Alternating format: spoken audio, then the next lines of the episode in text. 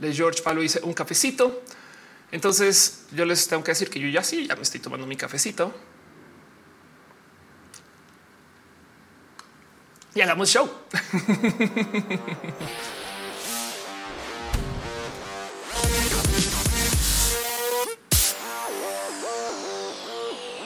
Muy ok.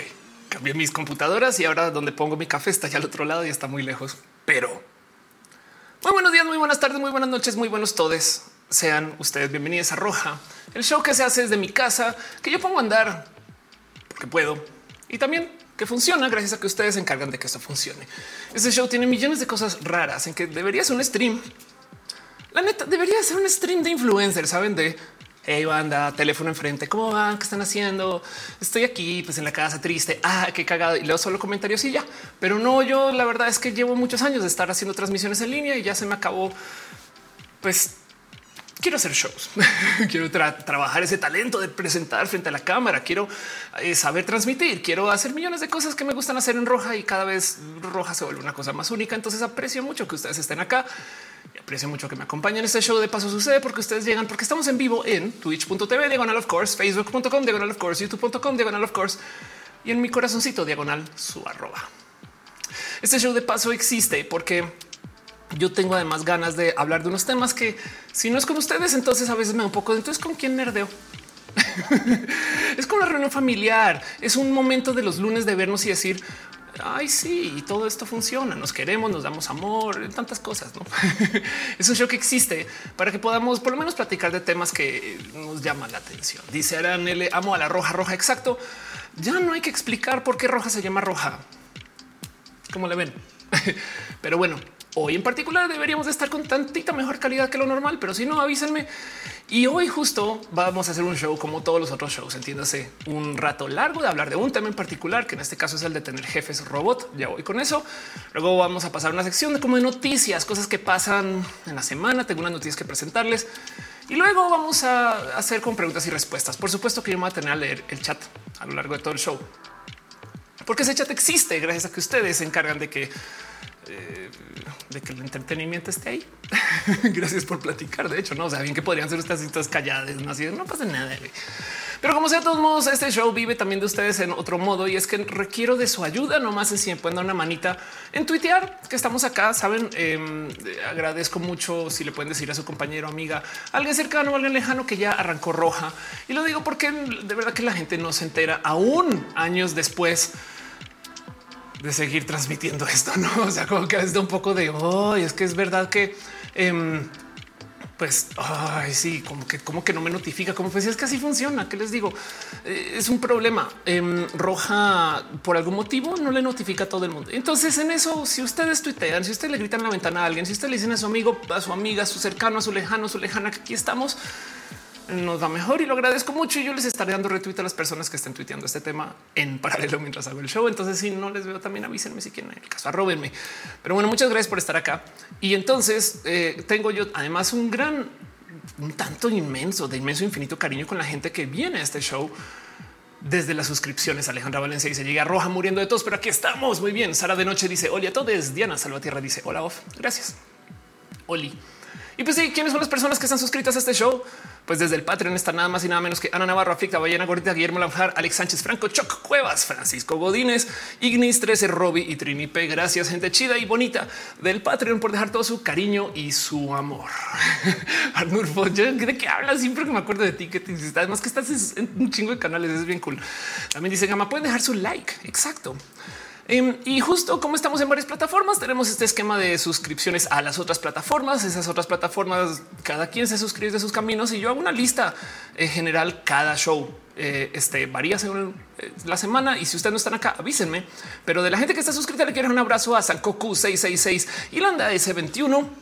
Wisdom Harris vía Enix. También un abrazo a Valentina, Úrsula Montiel, un polinomio, Sergio Quiro, Sand, Abella, Samantha Pérez Guzmán, Ro Hernández, Roger y Yarran, Alberto Tegamina, Cata, Raúl Rafael Villalobos, Priscila Martínez Freire, Pollo Rico, Pollo Perruno, H. Te queremos Ophelia, también te queremos a ti, Perruno, Pelaita Santos, Paulina C, Patricia Rivera Rodríguez, Pamela Gutiérrez, Pablo G, Omar CN 07 Nonaneco 09 New Snake, Néstor Maldonado, Naz Rosada, Nadrutin, Naruto, Yusef, Nadia, Sean Top, Mubasa, Musicarina, Mura Arts, Mos Cristal, Miss Wii 02, Miss Uva, Misael Garay, Minerva López, Mike Lugo, Mejía, Art Mazatzin, Arventa, Maite y Tural de Farías, Mavila Morales, Maricar Monroy, Mariana Rongalves, Magdalena Álvarez, Lun 0700, Quilla Liliana, quien bajo S0 Lumas, Elut, LD, Mother, La Tutix, La Bravu, Krilian, Azkatzaka, 2218, R, Julian Galo 6, Josué Cortés, Jorge Díaz, Jessica, mi Jessica Díaz, J, Valle, Vázquez, Yadeloid, Irene RN, I Not Tony y Gliana González, House of Pancakes, Hígado de Pato, Victoria Ferrer, Haji, bajo BC, Gustavo Rocha, Gustavo González, Great G-Man, Cristian Guerrero Quintero, Garnachita, Gana Susis, Gabriel Mesa, Pablo Madaya, Hernández, Fernando Cernas, Fabián 23 Ramos.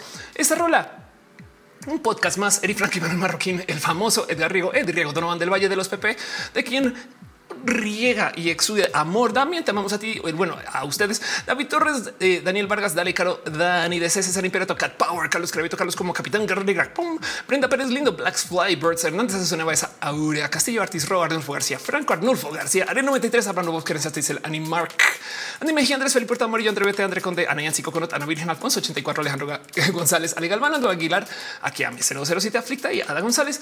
Gracias por ser parte de esto y gracias por ser eh, gente tan bonita que se suscriben mejor. La suscripción es obligatoria para poder estar en este show, pero si sí es chido, saben? Lovecraft Doppler ya casi somos mil personas de Roja Libres. Eso es verdad. Lo cual quiere decir que va a tener el famoso botón de plata de YouTube que lo va a poner ahí atrás cuando llegue. Pero sí, eso es verdad. Más gente se está suscribiendo a este canal y eso lo agradezco desde el fondo de mi corazón.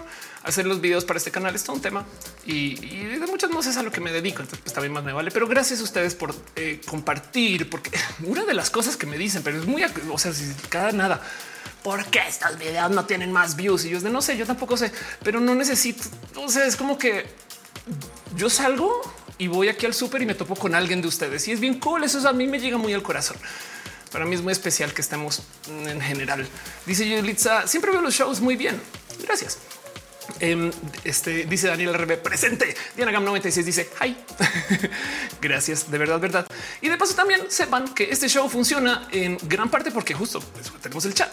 Y ese chat no es cualquier chat, es un chat cuidado, curado. Es un chat que tiene mucho amor y cariño por parte de un equipo de moderación del cual compone Caro, Uva, Uriel, Fabián, Montse, Dutix, el hígado de pato aflicta y gama volantes, la gente chica que está en team moderación, de, de cual ustedes si quieren ser parte, hablen con Caro. Caro se encarga de organizar todo esto. Carlos Molfino dice saludos desde Argentina, piñas y mariposillas para ustedes. Gracias de verdad. O dejen sus likes también. El Dimoder dice arriba team moderación. Exacto. Team moderación es gente bien cool bien cool, que de paso hacen muchas cosas solo porque las quieren hacer, la neta. Em, y entonces eh, yo por consecuencia tengo una promesa con de siempre también promocionar un poquito lo que hacen, quiénes son, dónde están estas cosas. Y por supuesto sepan, por ejemplo, que el hígado de pato tiene un canal en twitch.tv diagonal hígado de pato. Y entonces ahí ustedes pueden ver exactamente qué es todo lo que hace una partida de Fasmo. Luego está jugando Overwatch, por favor suscríbanse, conozcan, escríbanle eh, este, eh, eh, en Twitter, no sé, eso de pata más justo cool persona. Igual todas las personas de Timoración, gente bien cool. Caro está por ahí, pero Caro me dijo todavía no hay nada que anunciar porque estoy dedicado a la música. Qué bueno, Fabián, como toda la semana, siempre hay que hablar de su libro. Este conozcan que existe Raíces Sombrías, una historia de fantasía oscura que escribió Fabián durante su salida de closet, que le acompañó bastante mientras iba aprendiendo de la diversidad. Sepan ustedes que en este libro todos los personajes son diversos y hasta pansexuales hasta que se compruebe lo contrario. Y este está aquí en Lecto, aunque lo consigue también en varias otras plataformas chequen raíces sombrías. También sepan ustedes que Gama Volantis nada más y nada menos que nuestra fabricante de peluches a la medida y otras cosas. este está haciendo este, estas libretas y estas son las libretas bien cool que de paso las está entregando ahorita a calidad de preventa y se está acabando la preventa. Sepan ustedes que esto sucede. Por favor, conozcan a Gama, díganle a Gama, oye, Gama, me haces un peluche de o oh, un peluche que ya hace. O sea, sepan por mí. Es que güey, este ah, madre mía, no, esto no, he hecho login todavía. Ahorita me encargo de eso, pues que como justo como eso me pasa por formatear computadoras, pero como sea, chequen las cosas que yo digamos volantes, es bien pinche cool. Y entonces justo en la dinámica de la preventa de sus libretas es la siguiente, sobre todo que sí es verdad que cuando estudias español da ansiedad, por consecuencia sí debería de ser español. Eh, y entonces sepan, la dinámica es la siguiente y va por mensaje directo a través de Instagram o Facebook. Y a partir de que comenzó la dinámica hasta el primero de septiembre. Las, libretas tienen un costo de 130 cada una, más 100 pesos de envío, hasta cuatro por hasta cuatro libretas. Si son más, el costo del envío puede aumentar nomás por el peso. Se aparta depositando un costo de la libreta. Hablen con Gama o por la pueden pedir de hoja blanca o bullet journal. El envío lo pueden pagar hasta un día antes de realizarlo. O sea, en fin, eh, y se va a estar haciendo el envío el 5 de septiembre. A partir del 2 de septiembre, las libretas van a subir de costo a 180 pesos este o 200 si las compran en Mercado Libre, porque tiene una tienda en Mercado Libre Gama. En fin, sepan que todo esto está sucediendo las cosas chidas que hace Team Moderación y que vale la pena mencionar porque pues es gente bien cool. Otra cosa que me pidieron que anunciara o que presentara es que Dumix, que es una comunidad de UXers mexicanos, o sea, gente que se dedica a esto de las interfaces del diseño de software em, y que además tiene una visión muy eh, diversa, em, van a arrancar cursito el lunes. Entonces, chequenles porque em, esto, esto está de lo más de bonito. Le retweet una vez ya que lo pusieron acá. Eh, chequen Dumix en general eh, y sepan, sepan de este, lo que van a estar haciendo. Vean esto, fecha 5, 6, 7 de septiembre eh, y van a estar haciendo un cursito del mes mexicanísimo que se llama ¿Cómo carajos hago una entrevista? en fin, esas cosas bonitas que hace la gente chida de moderación. Gente bien bonita y bien cool. Dice Monserrat Morato, leale, leale, leale, leale, que está bueno el libro. Gamona dice hi, hi. Dice Capitán Carrera llegando em, y dice Arnulfo, ¿crees que se pone un dinosaurio unicornio? Miren, Dal y es nadie. Ustedes tienen acá gente que hace cosas, güey. Y literal Dali es nadie, es una inteligencia artificial, pero es otro tema. Arnulfo dice, ¿te imaginas un T-Rex con su pijama de unicornio? Oh, sí sería muy tierno eso. en fin. Pero bueno, justo entonces, como les decía, este show va a estar a cambio un buen de tiempo. Y la idea es reunirnos una vez a la semana. ¿Por qué los lunes? Porque los lunes son un día de choque. Entonces, este, pues nada, no llegamos a la casa, es como todo esto horrible, todo está triste, pero ¿saben qué podemos hacer? Reunirnos. De paso también, justo porque estamos aquí, les invito a que de verdad tomémonos este momentillo de descanso. ¿Qué hacen ustedes para descansar? No les voy a juzgar la neta, ¿qué hacen para descansar? Consumen algo, vayan por ese algo, dice Tefia Paratbau, un piñacornio. Exacto. Em, si ustedes de puro chance cenan a estas horas, cenen con roja al lado. Si ustedes ahorita fuman algo, fumen con roja al lado. Si ustedes ahorita juegan algo, jueguen con roja al lado. Y aquí nos acompañamos porque la idea es nomás darnos este como abracito de chat y de cariño. es como si fuera una reunión de familia, decir, uff, Astrid Estrada dice hola. Andérica dice nueva necesidad desbloqueada. Necesito ese peluche. Exacto. Isabel Sore que dice uh. exacto. Hemos hoy. Y entonces, ¿de qué va a ir el roja de hoy? Hoy quiero platicar un poquito de nuevo acerca de la automatización. ¿Por qué? Porque acabo de publicar un video del tema y llegaron comentarios. Y hay una cosa de la cual quiero hablar que yo pensé que iba a causar mucho shock en ese video y realmente no. Y cuando le digo a la gente es de no mames, tienes toda la razón. Así que decidí hacer un video solo de esto y es del tener jefes robot. Y me gustaría preguntarles a ustedes si ustedes sienten que tienen algún jefe robot. Tefi Abradbau dice daría un riñón por regresar al 2012 al final del mundo. Daniel revise juego Genshin Impact para descansar escuchar roja. Qué chido. La Luis Flores dice yo escucho música alegre y positiva. Aaron Mata dice quisiera descansar, pero tengo tarea. y se Morato. A veces yo siento que soy el jefe robot. Wow. Eso es todo un tema, caray. Este pero bueno, entonces esto es lo que es y yo creo que con eso eh, bien que podemos darnos un inicio al show. Va a pasar la pleca super mega turbo profesional. Es una pleca que yo pongo para recordarme que no soy cualquier creadora de contenido, soy una creadora de contenido con plecas, animaciones que hice yo con tutoriales. y entonces me siento más pro, pero pues es la misma que transmites de casa con lo que pueda. Vámonos a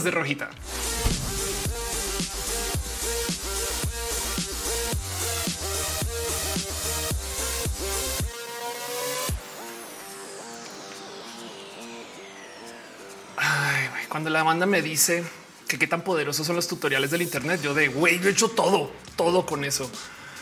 Y la neta, neta, neta, que si hay tanta cosa que, o sea, cuando los youtubers que les pagan por decir contraten no tal plataforma de aprendizaje, es en serio, güey. O sea, sí es muy poderoso esa bestia. Pero bueno, el caso. Hablemos de los robots y nomás me tomo dos segundos a ver el chat. Álvaro Brujero dice: Fui contratado en pandemia y mi jefe vivió en otra ciudad solo he visto por videollamada. Nada impide que realmente sea un robot. Eh, el limo decía a retuitear. Muchas gracias. Dice Monserrat Morato Rojita complicas es como Dumix con marca que empieza con G cortándonos el curso. Este, em, este muy bien. Y Lovecraft Flair te miro feliz. Muchas gracias. De eso se trata un poco también. Por eso todo este cariño.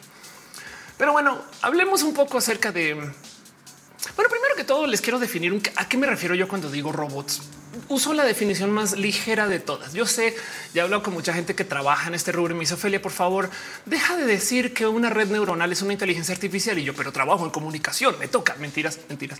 Em, eh, cuando digo robots, me refiero a algoritmos, me refiero a software, no necesariamente es un robot con brazos mecánicos diciendo trabaja más, sino simplemente que hay cosas automatizadas y hay millones de procesos para eso. Es más, si lo piensan, poner recordatorios en un calendario es automatizar a tu mamá o a ti mismo em, y, no pasa nada. Pero el tema es que bajo esa definición em, hay que hablar un poquito acerca de cómo ya hoy en día nos dominan los algoritmos. Y de paso hay una definición muy formal de algoritmos. Yo cuando digo algoritmo me refiero a esa software que decide por ti, porque ya se le programó para hacerlo así. Eh, ¿Qué puede ser un algoritmo? El software que decide qué tweets vamos a ver. Ustedes puede que no lo recuerden, pero las redes sociales en una época no tenían algoritmo en su feed. Eso quiere decir que si tú te suscribías a X persona, entonces esos eran los tweets que te mostraba. Si tú te y luego te suscribías a dos personas, te mostraba dos tweets y todo iba en orden cronológico. Me explico como que de repente había este una persona, luego la otra, luego la otra y ya. Entonces, en orden que sea público, si tú, te, conectabas a las 3 de la tarde, leías los tweets de las 3 de la tarde. Si tú te conectabas a las 9 de la noche, leías los tweets de la 9 de, la 9 de la noche. Hoy en día hay una literal plataforma software que decide por ti qué vas a ver. Y eso es el algoritmo al cual me refiero. Lo cual quiere decir entonces que si tanto nos preocupa que los robots se adueñen de nosotros, entonces ahí les dejo que ya los robots deciden qué leemos, no solo que leemos, también los robots deciden a quién vemos. Saben como que hay un algo ahí de, entender que, em, por ejemplo, gracias al algoritmo de YouTube, entonces eh, si hay quien decide por nosotros, básicamente eh, que hay o que no hay frente a nosotros. Saben ustedes de nuevo, no sé si lo recuerdan o no, pero el feed de suscritos en una época mostraba a la gente en orden. Ya no. O sea, ahora tú llegas y te muestra quién te quiere mostrar. Y entonces hay un algoritmo de YouTube, lo cual quiere decir que hay un robot que decide a quién vemos. Y sí podemos buscar a gente así a mano, pero em, no hay este, absolutamente nada que hacer para lo que es como completamente automatizado no? Y bueno, esto es un otro tema. Pero luego está el tema de que este eh, también, por ejemplo, hay un robot que nos dice quién escuchamos. Y esto es todo un tema. La verdad es que es un tema bien complejo si lo piensan, porque siempre hay este como tema ahí de pensar del bueno, pues por un lado eh, esto es un algoritmo que nos ayuda y nos recomienda cosas, pero por otro lado es un literal robot que nos dice esto es lo que tú vas a escuchar. Y cómo sabemos que no hay vicio. Y yo creo que en mi ejemplo favorito de este tema, deciden hasta con quién nos acostamos. Es un decir, pero el punto es que existe un algoritmo de las redes sociales de ligue. Y esto quiere decir que estas redes sociales, em, pues en esencia, son espacios que están aquí, literal, decididos por un robot. ¿Hace sentido eso? Como que sí, un poco de, o sea, me estás diciendo en serio, en serio, en serio, en serio, este, que em, esto no es o sí es, o saben, como que em, hay un algo ahí de el que significa que un, software decida por nosotros, no? Y entonces eh, esto, pues para mí, en, esencia, lo que quiere decir es que tenemos que enfrentar un poco el que significa que estemos poniendo esto a las manos de un robot, porque no solo significa que un robot decida por nosotros quiénes no o cómo somos o que escribimos, no, sino que también cambia el cómo somos. Eh, ahí les va. Em, piensen ustedes que, por ejemplo, debido a que existe Google, existe una cosa que se llama el SEO. ¿Qué es el SEO? Pues literal es eh, un eh, método para tú cambiar el cómo escribes para un robot. ¿Saben? Y entonces, ¿qué es todo lo que tengo yo aquí enredado con este tema? Que gracias a que existen algoritmos que deciden que leemos, entonces hay gente que cambia lo que publica para favorecer el algoritmo. Esto nos hace todo el sentido del mundo. SEO es una técnica donde nosotros en esencia eh, pues cambiamos el cómo publicamos los textos para que el robot lo entienda. Pero pensemos dos segundos en qué significa esto, que literal estamos escribiendo para un robot. ¿Se han dado cuenta de eso? O sea que tenemos enfrente de nosotros el cómo escribir para la gente y no, no, no vamos a escribir para que el robot lo entienda ya no estamos escribiendo para seres humanos. Esto no solo aplica con el cómo escribimos, aplica el cómo se compone la música. Gracias a que hay un algoritmo de selección de música, la gente está cambiando el cómo compone sus canciones. ¿Por qué? Porque si tú haces que tu música le guste al algoritmo, entonces este, pues el algoritmo te va a recomendar más. ¿Qué significa eso? Que literal, o sea, ahí donde lo ven, literal, hay gente que hace canciones que por ejemplo, unas cosas que me han dicho, pero en el caso de Spotify, que tienen, un gancho musical o de plano el coro en los primeros 30 segundos. Una canción como, no sé, em, el Bohemian Rhapsody en la vida le hubiera gustado a Spotify y de paso muy famosamente en la película Queen se dice, pero la diferencia es que ya no, o sea, no hay cómo negociarlo. Es de, es de verdad que el algoritmo no te va a recomendar y te va a hundir. Y esto es todo un tema. Y tanto así que también está cambiando, por ejemplo, el qué películas se hacen o cómo o dónde se han percatado que las películas tienen cosas muy similares. Les voy a decir algo que puede que les arruine todas las películas de Marvel, sobre todo yo ahorita que les estoy maratoniendo otra vez, la volví a ver. Pero chequen cómo es la fórmula de Marvel. Uno ya están rompiendo con esto, pero muchas veces tenían un tema donde te ponían un personaje con ciertos poderes y otro personaje con los exactos mismos poderes, literal exactos mismos poderes, pero malvado, saben? Y muchas veces, de hecho no muchas, en todas las pelis de Marvel y me di cuenta hace nada que esto no solo lo hacen en las pelis, sino lo hacen en todo el meta arco de Thanos. O sea, no solo lo hacen en por peli, sino lo hacen en todo el arco de historia. Las pelis se tratan acerca de ir adquiriendo conocimiento, el camino del héroe, este aprender de más, subir de más, negociar y luego al final, en el momento ya más álgido, ya antecitos, antecitos de que se vaya a acabar la peli, le quitan todo a los personajes. O sea, como que tipo de chequen como en todas las pelis hay una pelea ¿no? de silla y no sé qué. Y por el, cuando medio van a ganar y de repente, pum, todos los personajes tienen, entonces nos muestran escenas específicas donde cada personaje le fue mal le fue mal y vuelven de eso con lo que aprendieron durante la peli. Pero es que el tema es que lo han hecho por lo menos en 20 de las 20 que serán 28 películas de Marvel. Entonces sí que un poco de oye, oye, oye, oye, ¿por qué hacen eso? Porque hay un algoritmo que sabe que funciona, porque es una fórmula. Y entonces no solo está pasando eso, sino que con la inteligencia artificiales están tratando de decir qué películas van a funcionar y cuáles no, porque saben que si tienen ciertos personajes, ciertas cosas, ciertas palabras, ciertos temas, esta va a ser taquillera, esta no va a ser taquillera. Y entonces eh, em, con eso, ahora si se decide qué cine se hace y cuál no, y si un poco es inteligente. Sí, si vas a invertir 150 millones de dólares, dices, pues no mames, qué bueno. Pero del otro lado también hay un poco de y no, o sea, qué raro esto.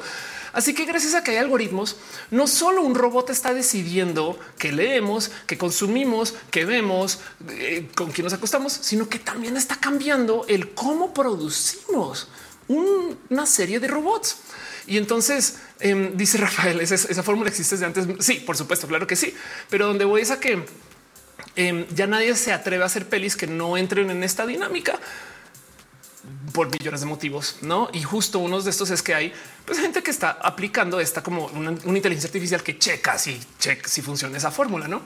Arnulfo dice: Yo creo que el Bohemian Rhapsody fue usado por el algoritmo. Fabián Ramos dice: Este em, cuando le, calculas que salga un DALI Mini para la música, ya, ya existe desde hace rato. Hay varios generadores. DALI Mini es uno en millones de generadores, pero por ejemplo, en este inteligencia artificial eh, sinfonía inconclusa. Em, ya se están haciendo hace rato este, conciertos donde una inteligencia artificial em, literal completa eh, sinfonías inconclusas, ¿no? Entonces eh, le dice una inteligencia artificial que genere la música que viene. Esto, por ejemplo, es el 2021 y listo. Y luego van y lo tocan, ¿no? Em, y entonces esto viene desde hace rato, de hecho, desde hace varios años. Lo que pasa es que Dali Mini se volvió muy viral y la gente no como que hay uh, la síntesis de medios ya, ya se está, o sea, vieja de cuatro o cinco años, no, pero, pero es el punto. Obed dice, y si son los robots los que están tirando roja, puede ser. Eduardo Picasso dice, los robots saben más de los humanos que los humanos. La neta, lo dices en broma. Sí. Laboratorio no dice, ¿dónde queda el valor del error? Exacto, no, es una locura. Entonces, justo el roja de hoy, del por qué quiero hacer este roja, es porque ya conocemos esta narrativa. Ya no sabemos, cada que alguien dice la palabra automatización, hablamos de la automatización del trabajo, ¿no? Me van a automatizar mi trabajo. Y esto viene desde hace mucho tiempo. Cuando digo desde hace mucho tiempo, es esto viene desde hace 100 años. Desde hace 100 años se viene hablando de cómo eh, todo nos van a automatizar y todo lo van a volver robots en cuanto a la gente que trabaja. De hecho, la palabra robot de muchos modos es un derivado de trabajador o trabajadora. Y esto, em, pues nada, esto ya lo conocemos y hasta es el clásico miedo, ¿no? Es como me van a automatizar. Sí, y de muchos modos sí sucedió. O sea, estos son cosas de hace 100 años. Y pues van y miran que, por ejemplo, este, las fábricas de Tesla son más de 75% robots.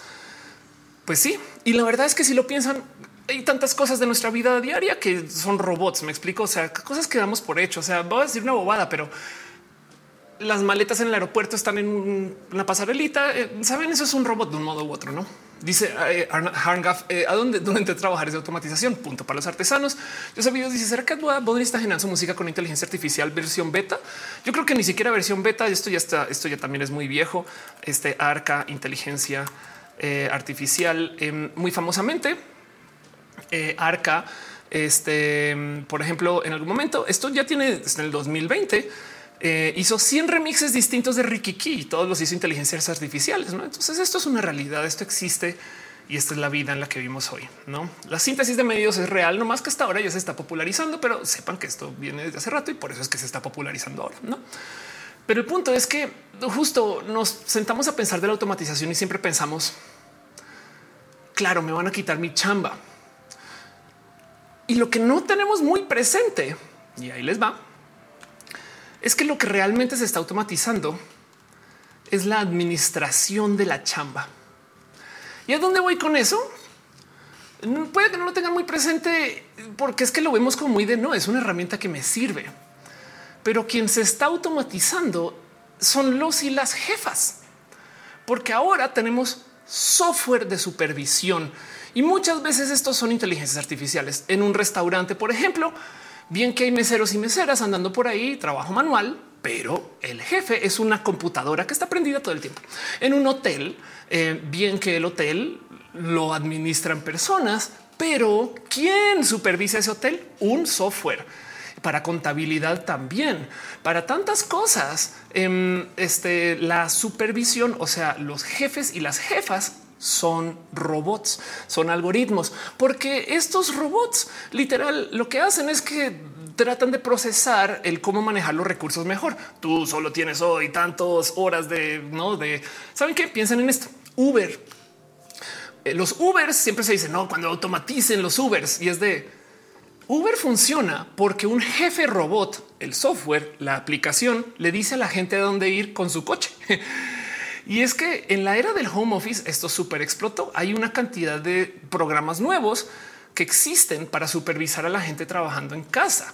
¿Por qué? Porque desde, ah, madre mía, porque desde em, los procesos de la inteligencia artificial pues, se puede medir si alguien realmente está trabajando más o menos que lo que están en una oficina em, o podría eh, este, como que conectar diferente con otras personas con quien trabaja.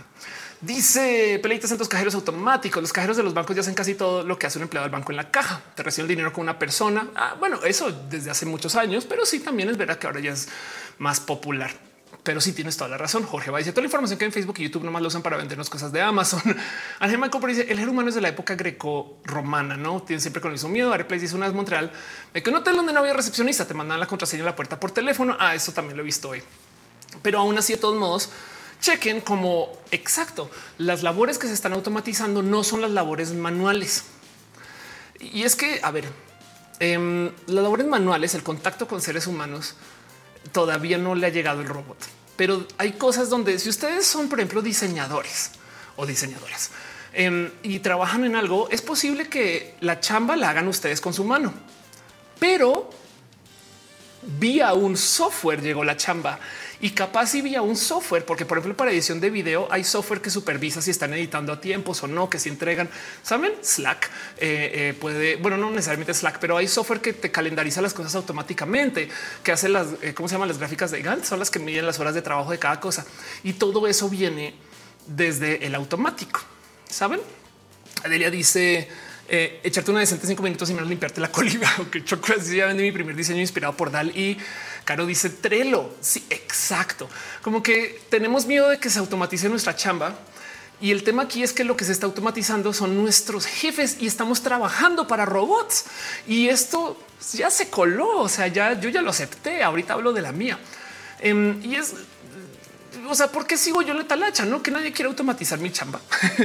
y si se fijan el tema es que Em, hay una cantidad de lugares y espacios donde la labor humana es, no sé si decir tristemente, porque a lo mejor aquí nos defendemos porque seguimos creando, pero donde la labor humana es más barata que contratar un robot.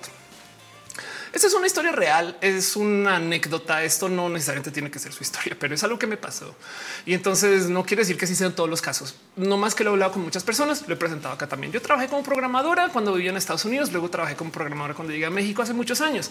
Y me acuerdo que como programadora tuve un momento en Estados Unidos de hacer un software que tenía que salir a producción ya y que no era muy óptimo. O sea, tenía que verificar varias bases de datos, lo que sea. Y mi jefe en Estados Unidos me dice, ¿sabes qué? No te preocupes.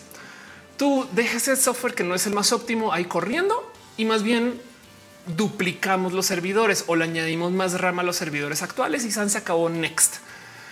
Cuando llegué a México más adelante tuvo un tema así muy similar con un software tampoco muy bien hecho. Yo creo que no era buena programadora y me acuerdo que me dicen, güey, ¿por qué no contratas a alguien para optimizar tu software? Y yo de ¡pum! Y es que claro, en Estados Unidos es requete re barato comprar RAM y es caro conseguir gente en programación. Acá es al revés. Em, no tiene que ser el caso global, pero es un poquito del pesar de cómo hay unas chambas donde es más barato contratar a una persona que un robot. Y esto se da mucho más en estos países donde la mano de obra pues suele no ser la más barata, pero la más cara.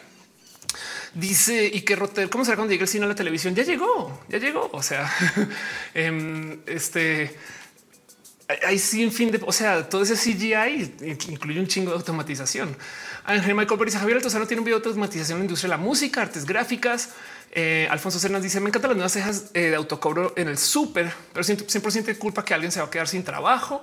O, pero también puedes pensar que hay gente en programación ¿no? y ensamblando esas cajas, esas cajas, perdón.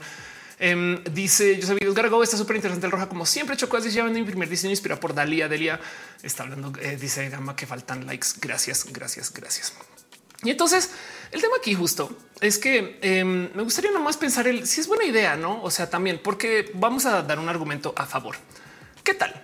Que esto de el roja eh, eh, automatizado, donde la automatización sea el software que supervisa si se hizo roja o no y no roja en sí, implica que yo tengo más libertad para hacer cosas a mano, saben? O sea, em, si se están vía a que existen jefes robots, están contratando más personas para hacer cosas manuales, pues bien podríamos argumentar que eso. Y lo primero que todo es que hay que tener presente que existe una noción de que los robots son más honestos. Esto a mí me parece falsísimo de, de millones de modos. Pero hay gente que genuinamente lo trae muy, muy puesto así de no es que esto sí es un hecho, Ophelia. O sea, como por supuesto que los robots son más honestos. Okay?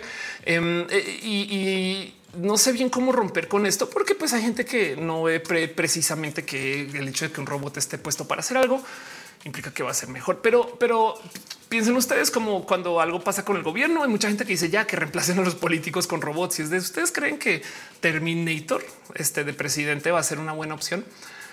No sé, pero como sea, sí confiamos en la tecnología. Y eso da mucho de qué pensar. Esto es un experimento que me encanta mostrar en roja, que ya tiene unos añitos de paso cada vez más acerca de gente que mm, eh, es, como dice acá, Ecoborg.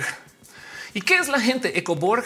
Eh, esto es un pequeño experimento de inteligencia artificial donde eh, pues básicamente un chingo de gente le entregó su cuerpo a robots.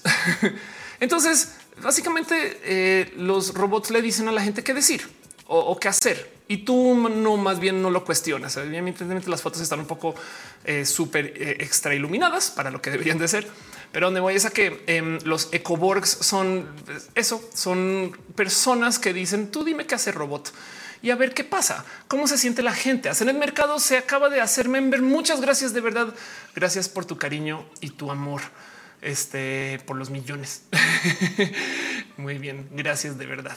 Em, este Krilana también se resuscribió. Lucy Fly, gracias por tus cheers. Gracias millones por ser parte de esto. Em, pero bueno, y entonces el tema es que eh, de este experimento de los ecoborgs y de que la gente eh, se le dé su corazón a los robots o no sé cómo ponerlo, lo que sale a luz es que en últimas eh, hay gente que comenta cosas como pues es que es cómodo que te digan qué hacer, no?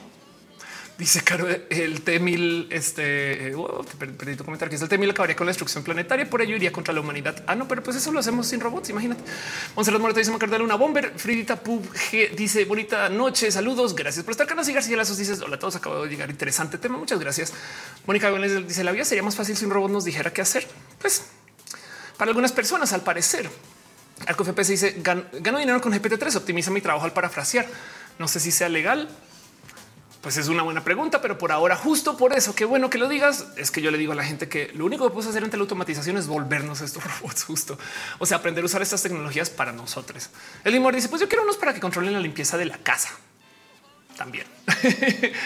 pero bueno, el caso em, es que, eh, a ver, piensen, a mí me gusta usar este ejemplo cuando, cuando yo le digo a la gente que los robots ya nos controlan y dicen, eh", a mí me gusta siempre hacer la mamalona de decir, pues si lo piensan, Tom Nook este es un robot y es nuestro jefe. Ustedes creen que cuando juegan Animal Crossing están jugando por jugar? No, están jugando por cumplir las reglas que pone Tom Nook acerca de qué tenemos que hacer. Y si no, pues el juego en esencia este, no funciona tan chido. Y entonces, primero que todo, les invito a que vuelvan a Animal Crossing en caso que sus animalitos estén olvidados. Y segundo que todo, nomás piensen que esto es un jefe robot. Literal es un jefe diciéndonos qué hacer. Pero el punto es que ahí donde lo ven, los algoritmos en esencia son em, este básicamente quien nos controla qué leemos, qué decimos, qué hacemos y si vivimos bajo este como yugo digital. Riz Polilla dice: Tengo una pregunta. Me llegó así de repente. Hay un porcentaje de cuánta fuerza podemos perder las mujeres tras por la terapia hormonal. Eh, sí, este, este, no, sé cuál es, pero sí hay varios estudios de eso. Eh, lo que pierdes es masa muscular más bien. Entonces, eso depende. No, sé si ahorita hablamos con eso. Andy dice: eh, Hace cuánto peso me gustaría ser transrobot? Diseño de peque. Si te pones lentes, ya vas en buen camino. Pero como sea, el motivo por el cual quería hablar de ese tema es porque me topé que hay mucha gente que está ocupando estas cosas de la inteligencia artificial para fines de lo laboral. Y entonces uno de los casos, que es un gran caso de terror, esto es muy viejo, em, bueno, muy viejo es un decir, pero esto es una cosa ya muy conocida que ya, ya le he visto en una cantidad de lugares, es la famosa inteligencia artificial de Amazon. ¿Qué fue lo que pasó? Que Amazon hizo y desarrolló una herramienta secreta de reclutamiento ocupando una inteligencia artificial que en esencia prefiltraba curris para saber a quién se le da una entrevista y a quién no. Mejor dicho, eh, llegan 100 mil curris y esta inteligencia artificial dice esta persona sí, esta no, esta persona, pero filtra. El problema es que para decidir qué curris iba a mostrar, decidí aprender de las contrataciones que ya tenía antes, porque la idea era, pues una vez, este curry llega y yo puedo observar si se relaciona con la gente que ya se está contratando. ¿No es inteligente eso? Sí, hasta que se te olvida que las contrataciones tienen discriminación sistémica. Entonces la inteligencia artificial aprendió, o sea, se dio cuenta que normalmente a las mujeres no se nos contrata tanto y decidió de ahí en adelante no ofrecerle ninguna chamba a ninguna mujer y se acabó. Entonces, pues en esencia se hizo una inteligencia artificial misógina y demuestra lo complejo que es lidiar justo con ese tipo de problemas, porque un poco del cómo es posible que la inteligencia artificial no tenga como criterio. Por eso es que vas y miras y resulta que esto sucedió. En otro caso que sucedió mucho tiempo después, esto de hecho es medianamente reciente, Meta, o sea, Facebook, em, hace nada salió a luz que por fines algorítmicos despidió a 60 personas que trabajaban en Facebook al azar. ¿Cómo que con fines algorítmicos? Pues resulta que tiene una inteligencia artificial que observa más o menos de qué habla la bandita que trabaja en Facebook y dónde están y, cómo están encajando y con quién hablan y con quién no, millones de cosas así. Y en esas decidió, sabes que estas personas como que no encajaron, despídeles 60 personas despedidas al azar por algoritmo. Y entonces aquí es donde entra en juego un poco del qué hacemos con estas empresas que usan software para el bien de la empresa, para, por ejemplo, chatear. Ahí donde lo ven y esto es real. Yo he escuchado de empresas sobre todo en tecnología, que tienen software de chat interno, pero que también levantan información acerca de, de qué está chateando la gente. ¿Por qué? Porque esto aplicado para el bien al parecer es bueno. Eh, cosas como si hay gente que está en contabilidad, pero que todo el día habla de programación, entonces una persona inteligente en recursos humanos puede tomar esta información y decir, ¿sabes que no te gustaría saltar a sistemas en vez de contabilidad? Wow, ¿y cómo te enteraste? Pues porque veo que estás hablando mucho del tema, pero como no hay cómo supervisar todas las pláticas, una inteligencia artificial lo hace por ti. Por consecuencia, también hay quien trata de predecir si la gente va a encajar o no en la empresa según las palabras que usa, literal, hasta en su curry. Y el problema aquí es que cuando un algoritmo decide si puedes trabajar o no, pues tenemos que tener una plática de sí, sí, o sea, esto es sano o no. Saben, esto es bien complejo. Dice Gama Valencia, me suena por una cámara en el baño. Claro, tienes toda la razón. Great Dragon dice: Lo Amazon también podría hacer que los empleados fueran más homogéneos, podría impactar la creatividad. Totalmente de acuerdo. Ale Chica dice: Oh, sí, se monitorea Skype, Teams, todo eso. Em, dice eh, María Mariscal, te quiero, Fele Yoti. Nancy Garcilaso dice: Mi gato le saluda, besitos. MJ dice: Winner, winner, no chicken dinner. Este Proxico dice: No olviden dar likecito banda. Sí, sobre todo porque se cambió la URL porque tuve que detener el stream y volverlo a poner a andar por esto del hipo eh, que espero solucionar. En Importex dice Yugo Digital Mola, Tomás BM 001 dice los ecobox me recuerda Cyberpunk 2077 que hay personas que prestan su cuerpo para albergar la mente de otra persona. Exacto. Ay, y dice Metzli, hoy construí un aire acondicionado casero. Un robot no haría eso. No, los robots hacen aires acondicionados industriales. dice el cocinio, pero aparte de qué rayos es encajar, no tienes toda la razón. Nando Barragán de una inteligencia artificial creyó a los jefes hacer su trabajo. Pues es que en este caso están reemplazando jefes con inteligencia artificiales, no? Dice Sebastián Ariza, puedo admitir que Tom Nook es mi crush en Animal Crossing. Puedes. David R73 dice y los que echamos chisme en Teams, pues eso se está observando, no? Entonces eh, es raro, es raro porque la verdad, verdad es que si sentamos cabeza, sí, sí estamos trabajando para robots en millones de esquinas. Si ustedes tienen que documentar su trabajo ante un software y se genera un reporte, entonces, de millones de modos le estamos diciendo un robot que estamos haciendo, pero entonces, ¿qué acaso no documentamos? Bueno, no, pero quiero que eh, dejemos eso visto como un es mi jefe robot, porque eventualmente ese software reemplaza a lo que antes era una persona que administra. Saben como que mm, la idea es que quien trabaja haciendo ahí se quede, porque eso es más barato que un software o un robot que cree, pero a nivel, digamos que administración media, todo eso están sacando gente a la loco y se les está reemplazando con robots. Y entonces dice y que rote programadores y chefs, los trabajos del futuro. Si lo piensas, por ejemplo, en un restaurante hay un sinfín de software no acerca de cuándo se ponen pedidos, no todo eso. Dices Choco, es mi jefe robot. Suena así como noventero. Exacto. Es mi jefe, jefe robot. Em, y esto lo digo porque les voy a contar mi historia como generadora de contenido. ¿Qué es ser generadora de contenido? Youtuber es trabajar para esta plataforma. Y esta plataforma, ahí donde lo ven, tiene un problema como todas. Necesita interacción constante. Entonces hacer contenido chidísimo ayuda, pero como bien lo he dicho en millones de conferencias y pláticas, da la misma hacer un millón de videos de un view que un video de un millón de views. Y entonces la plataforma le favorece que tú hagas muchas publicaciones. Desde la pandemia en particular esto se explotó. Pero, pero recuerdan ustedes, a ver, esto a lo mejor les pasó que Instagram de repente los views se fueron a piso en la pandemia o a casi cantecitos de por si no lo vivieron, les cuento la historia. Muchas personas en la creación de contenidos estamos acostumbrados, acostumbrados a tener ciertos números. Llegó la pandemia y todo eso se fue al carajo. Por pues porque más gente comenzó a publicar o porque entraron en crisis financiera algunas de esas empresas. Y entonces comenzaron a subir lo que serían los límites recomendados de publicación. Estos límites de publicación no son una regla de oro. Simplemente es que cuando tú trabajas con estas empresas, a veces te hacen capacitaciones o a veces te invitan a hablar de productos y se les sale, ¿no? Como tipo de em, si tú publicas tantos tweets, entonces el algoritmo va a decir, ah, esta es una persona activa, ¿no? Y entonces el algoritmo te va a promocionar. ¿Por qué importa? Porque, en, por ejemplo, en YouTube, cualquier canal sano tiene la mayoría de sus vistas por recomendación. O sea, porque en las búsquedas sale la recomendación un video mío. Así que por consecuencia tú quieres hacer SEO, no? O tú quieres caerle bien a la plataforma. Mucha gente, por ejemplo, se dio cuenta en Instagram que sus posts se fueron a piso a menos que publicaran un chingo. Les voy a leer los eh, mínimos recomendados. Estos no son cifras oficiales, no me tienen que creer. Esto ya cambió, de hecho, pero esto es lo que me dijeron varias personas que tratan de descifrar tras bambalinas el algoritmo de qué están pidiendo las plataformas para que el algoritmo te recomiende y te impulse tu cuenta desde las búsquedas. Todo en todas las búsquedas aparece, no más que te recomienda más si haces estas cosas. En Instagram, por ejemplo, te pide que hagas tres posts semanales, 10 stories semanales, siete reels semanales y tres Instagram TV o tres lives semanales. Luego, por ejemplo, en TikTok, TikTok te favorece si tú haces tres TikToks el día y un live la semana.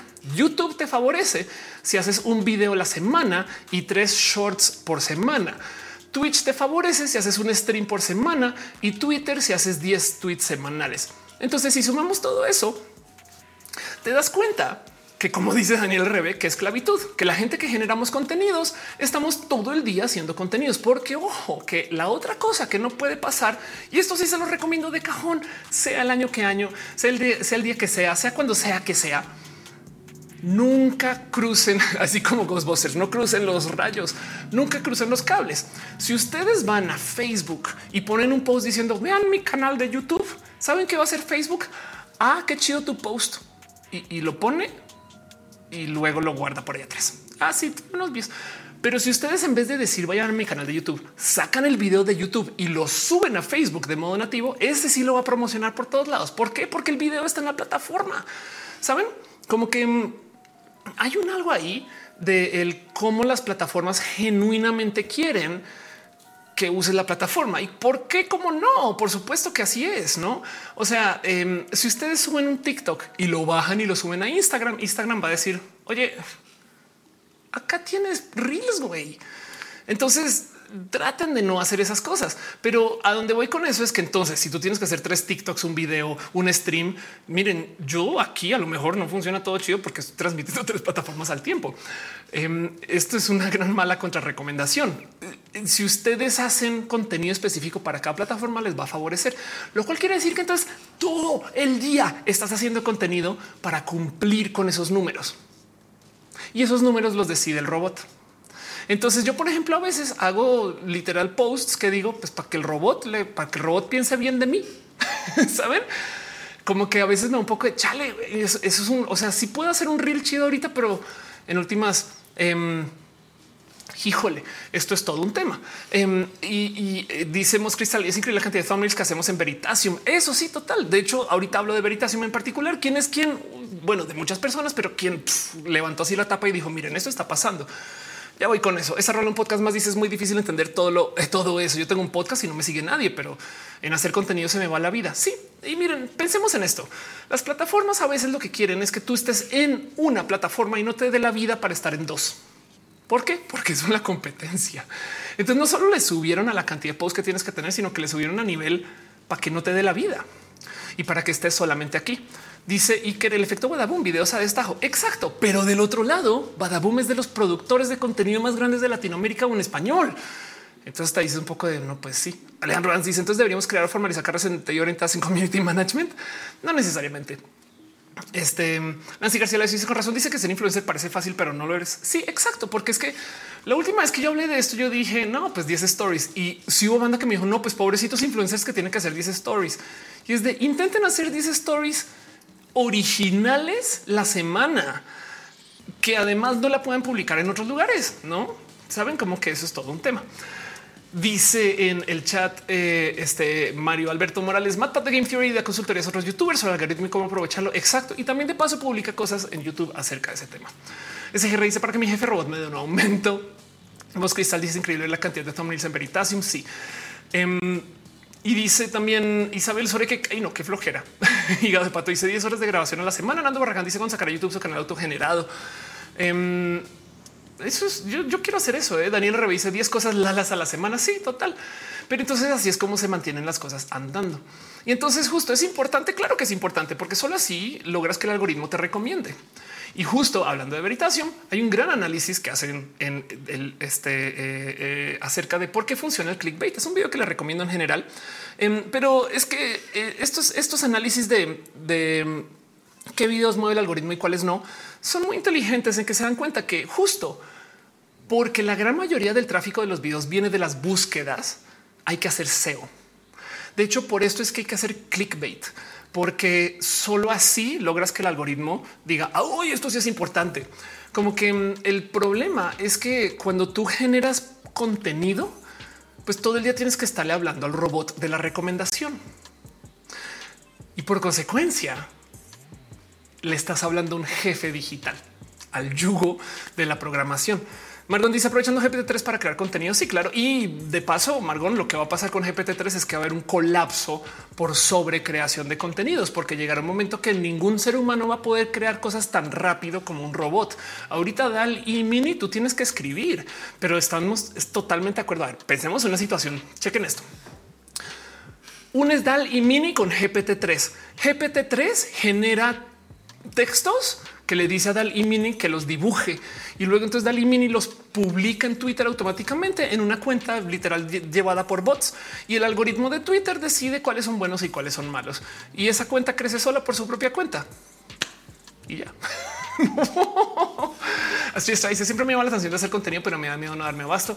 Elisa Luna dice que difícil hacer contenido de ilustración, pero algoritmo me da pánico. Decimos dice se nos viene un futuro donde existirán los expertos en realidad qué chido que lo pongas así. Claro, tienes toda la razón. Al KFP se eso explica el título este rojo. Un robot me despidió y yo tengo que verlo. Gracias. Entonces, el punto aquí es que, em, o sea, esto de nuevo, como ya se ha dicho en otras esquinas aquí del show, no es nuevo. De hecho, eh, el cuento, por ejemplo, es que donde tú pones el incentivo, y ahorita hablamos un poquito más de los incentivos, es de lo que se va a hacer. Si tú diseñas un sistema, o sea, los algoritmos se tienen que programar de un modo u otro, pero si tú diseñas un sistema de tal modo que fomenta que la gente haga una cosa, entonces lo que está haciendo son cuotas y las cuotas existen desde hace muchos ayeres y hacen cosas súper tóxicas. Por ejemplo, de modos muy famosos, depende de la ciudad en la que vivan, hay cuotas este, de multas, ¿no? En los departamentos de policía a veces ponen supuestos objetivos de productividad, lo cual quiere decir que son los policías este, a buscar multas en donde dé lugar. Y esto es súper, súper controversial. La idea es quitarlas. Hay lugares donde todavía existen, se han peleado, pero lo que voy es a que, pues, si tú creas un sistema de cuotas, donde para publicar, pues te dicen, güey, es que de verdad, mira, el algoritmo puede promocionar a todo el mundo, pero es que si tú estás haciendo mucho contenido, te va a promocionar más. Entonces haz mucho contenido, no? Y eso justo es una cuota. Em, dice David, de lo que de decir es que Twitter ve mal esas cuentas que sí son bots automatizados para dar info. Este em, no siempre eh, dice Andy M. Los botas en trampa. Alejandro Sánchez, tenemos videos virtuales desde hace años. Jairo Hernández, yo creo que el trabajo no va a ser reemplazado por robots. El ser cocinero chef, ese trabajo requiere la mano humana. Exacto, sí, justo. Pero a lo que voy es a que vas a seguir siendo chef, sí, pero tu jefe va a ser un robot. Un robot te va a dar el que tienes que hacer o sea, de lo que voy con este el live de hoy es con que sentemos cabeza que nuestro trabajo no va a ser automatizado, pero vamos a trabajar para robots.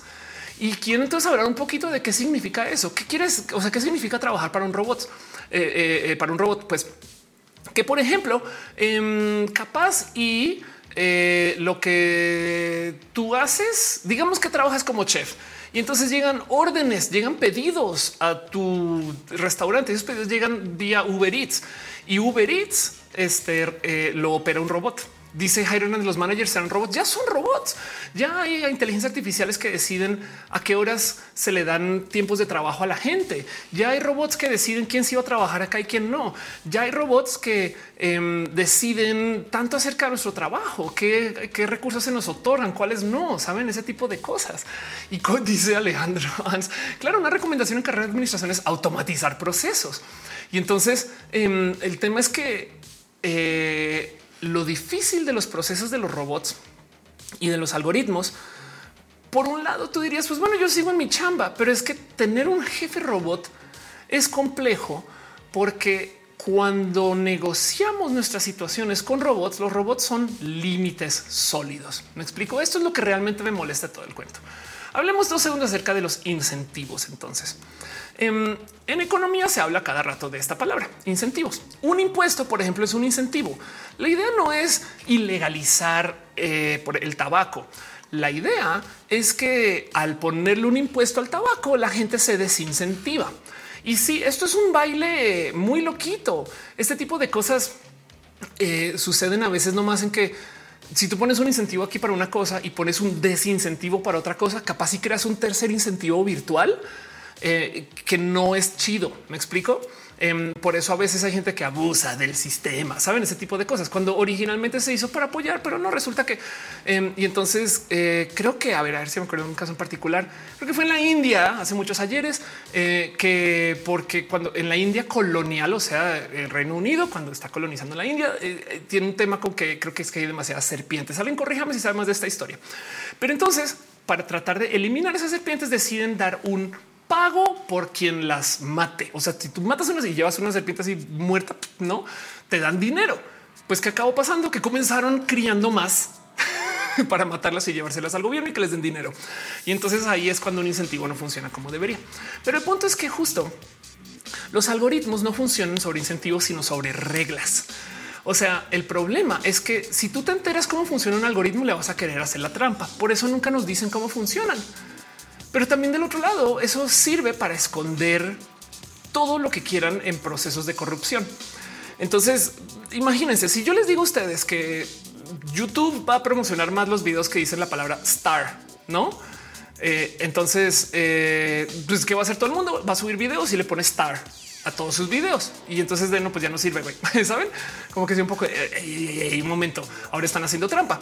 Entonces es mejor que la gente no se entere cuáles son las cosas. Lo de estar me lo inventé de paso. Es, lo importante es que eh, lo mejor que se puede hacer es que la gente no se entere qué es lo que mueve un algoritmo y qué no. Saben? Dice Pilar Alejandra. Así pasó con las ardillas en Estados Unidos. Em, este según yo, eh, no las criaron demasiadas como para necesitar criarlas. Testigo tú lo hice trabajo haciendo una genesis de marketing. Justo diario uso Jasper AI que agregó una nueva herramienta que es un generador de scripts de video para YouTube y ahora es regular. Si sí, sí, les dice como Waze, Waze manda yo obedezco. Chocas dice si los algoritmos fueran más justos, no habría por qué buscarle la trampa. Qué buen punto que tienes. Total. Yo Lobo dice la operación Cobra. Ándale, total. Jairo Hernández dice la física Ophelia Chongos alguna vez. Claro que sí, por su pollo. Em, esa rola dice nos despedimos todos en la oficina diciendo I'll be back. Capitán Guerrero dice la neta confiaríamos en un jefe robot. Ahorita voy con eso. Sí. Marcón dice los bots inteligentes van a crear sus propias redes sociales.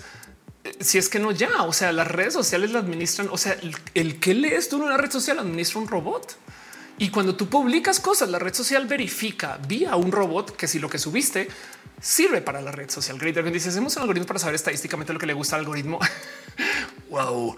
Eh, ya no hablas tan rápido como antes. A veces sí, depende de cuánto café tomo. Ángel Boria se pasa lo mismo en China con los incentivos para eliminar gorriones. Luego vino la hambruna porque se comen los gorriones que se comen las plagas. Ándale, total. Y dice Max Oshamin Star, una empresa de Umbrella Corp. total. Entonces, eh, justo esto, esto es todo un tema y, hay que pensar el qué significa tener jefes en algoritmos. Pues es que eso es lo que me molesta, que los algoritmos se basan en reglas y las reglas son inamovibles y por eso hay tantos problemas. O sea, chequen esto. Esto fue eh, algo que sucedió ahorita en la pandemia, donde un algoritmo provoca una crisis de calificaciones en las escuelas británicas. ¿Qué sucedió? Em, resulta que debido a la pandemia hubo una cantidad de estudiantes que no pudieron tomar sus exámenes estandarizados, ¿no? Entonces decidieron apoyar diciendo, ¿saben que Vamos a ver más o menos qué hacían los y las estudiantes antes del examen y según eso les vamos a otorgar una nota eh, para que eso lo puedan ocupar para entrar a la universidad, ¿no? Y entonces eh, ocuparon una inteligencia artificial que como que sopesaba el rendimiento académico de estudiantes y básicamente le fue requete re mal a una serie de estudiantes que eran muy buenos y le fue requete re bien a una serie de estudiantes que eran no tan buenos, pero que estaban en escuelas privadas, lo cual quiere decir que tuvieron más atención de profes y midieron más su rendimiento. O sea, fue hasta clasista la inteligencia artificial y lo tuvieron que deshacer. Y entonces el tema es que esto, cuando ya lo deshicieron, ya pasó el año escolar y entonces hubo estudiantes que no pudieron entrar a la universidad por un literal error de decisión de algoritmo. Observar esto es complejo y decidir qué funciona y qué no funciona también es bien complejo. Sebastián Ariza dice pone un robot alimentar algoritmo para saber que espera que rompa el algoritmo. Seguramente alguien lo ha hecho. Hangap dice entonces creadores de contenido tratando de hacer ingeniería inversa algoritmo todo el día, todo el día. Hay gente que todo el día reporta en cómo funciona el algoritmo para hacerle trampa. Así es, esto está muy interesante. Tomás B me dice justo está leyendo un libro sobre inteligencia artificial, la singularidad. El último párrafo que leí, el autor menciona que tener como jefe una inteligencia artificial sería potencialmente espantoso por el lado empático. Gracias. Exacto. Eso es lo que más me choca de los jefes robot, porque de nuevo, con una mente abierta, pensemos esto ayuda o no ayuda. Esto es para bien, esto es para mal, tantas cosas.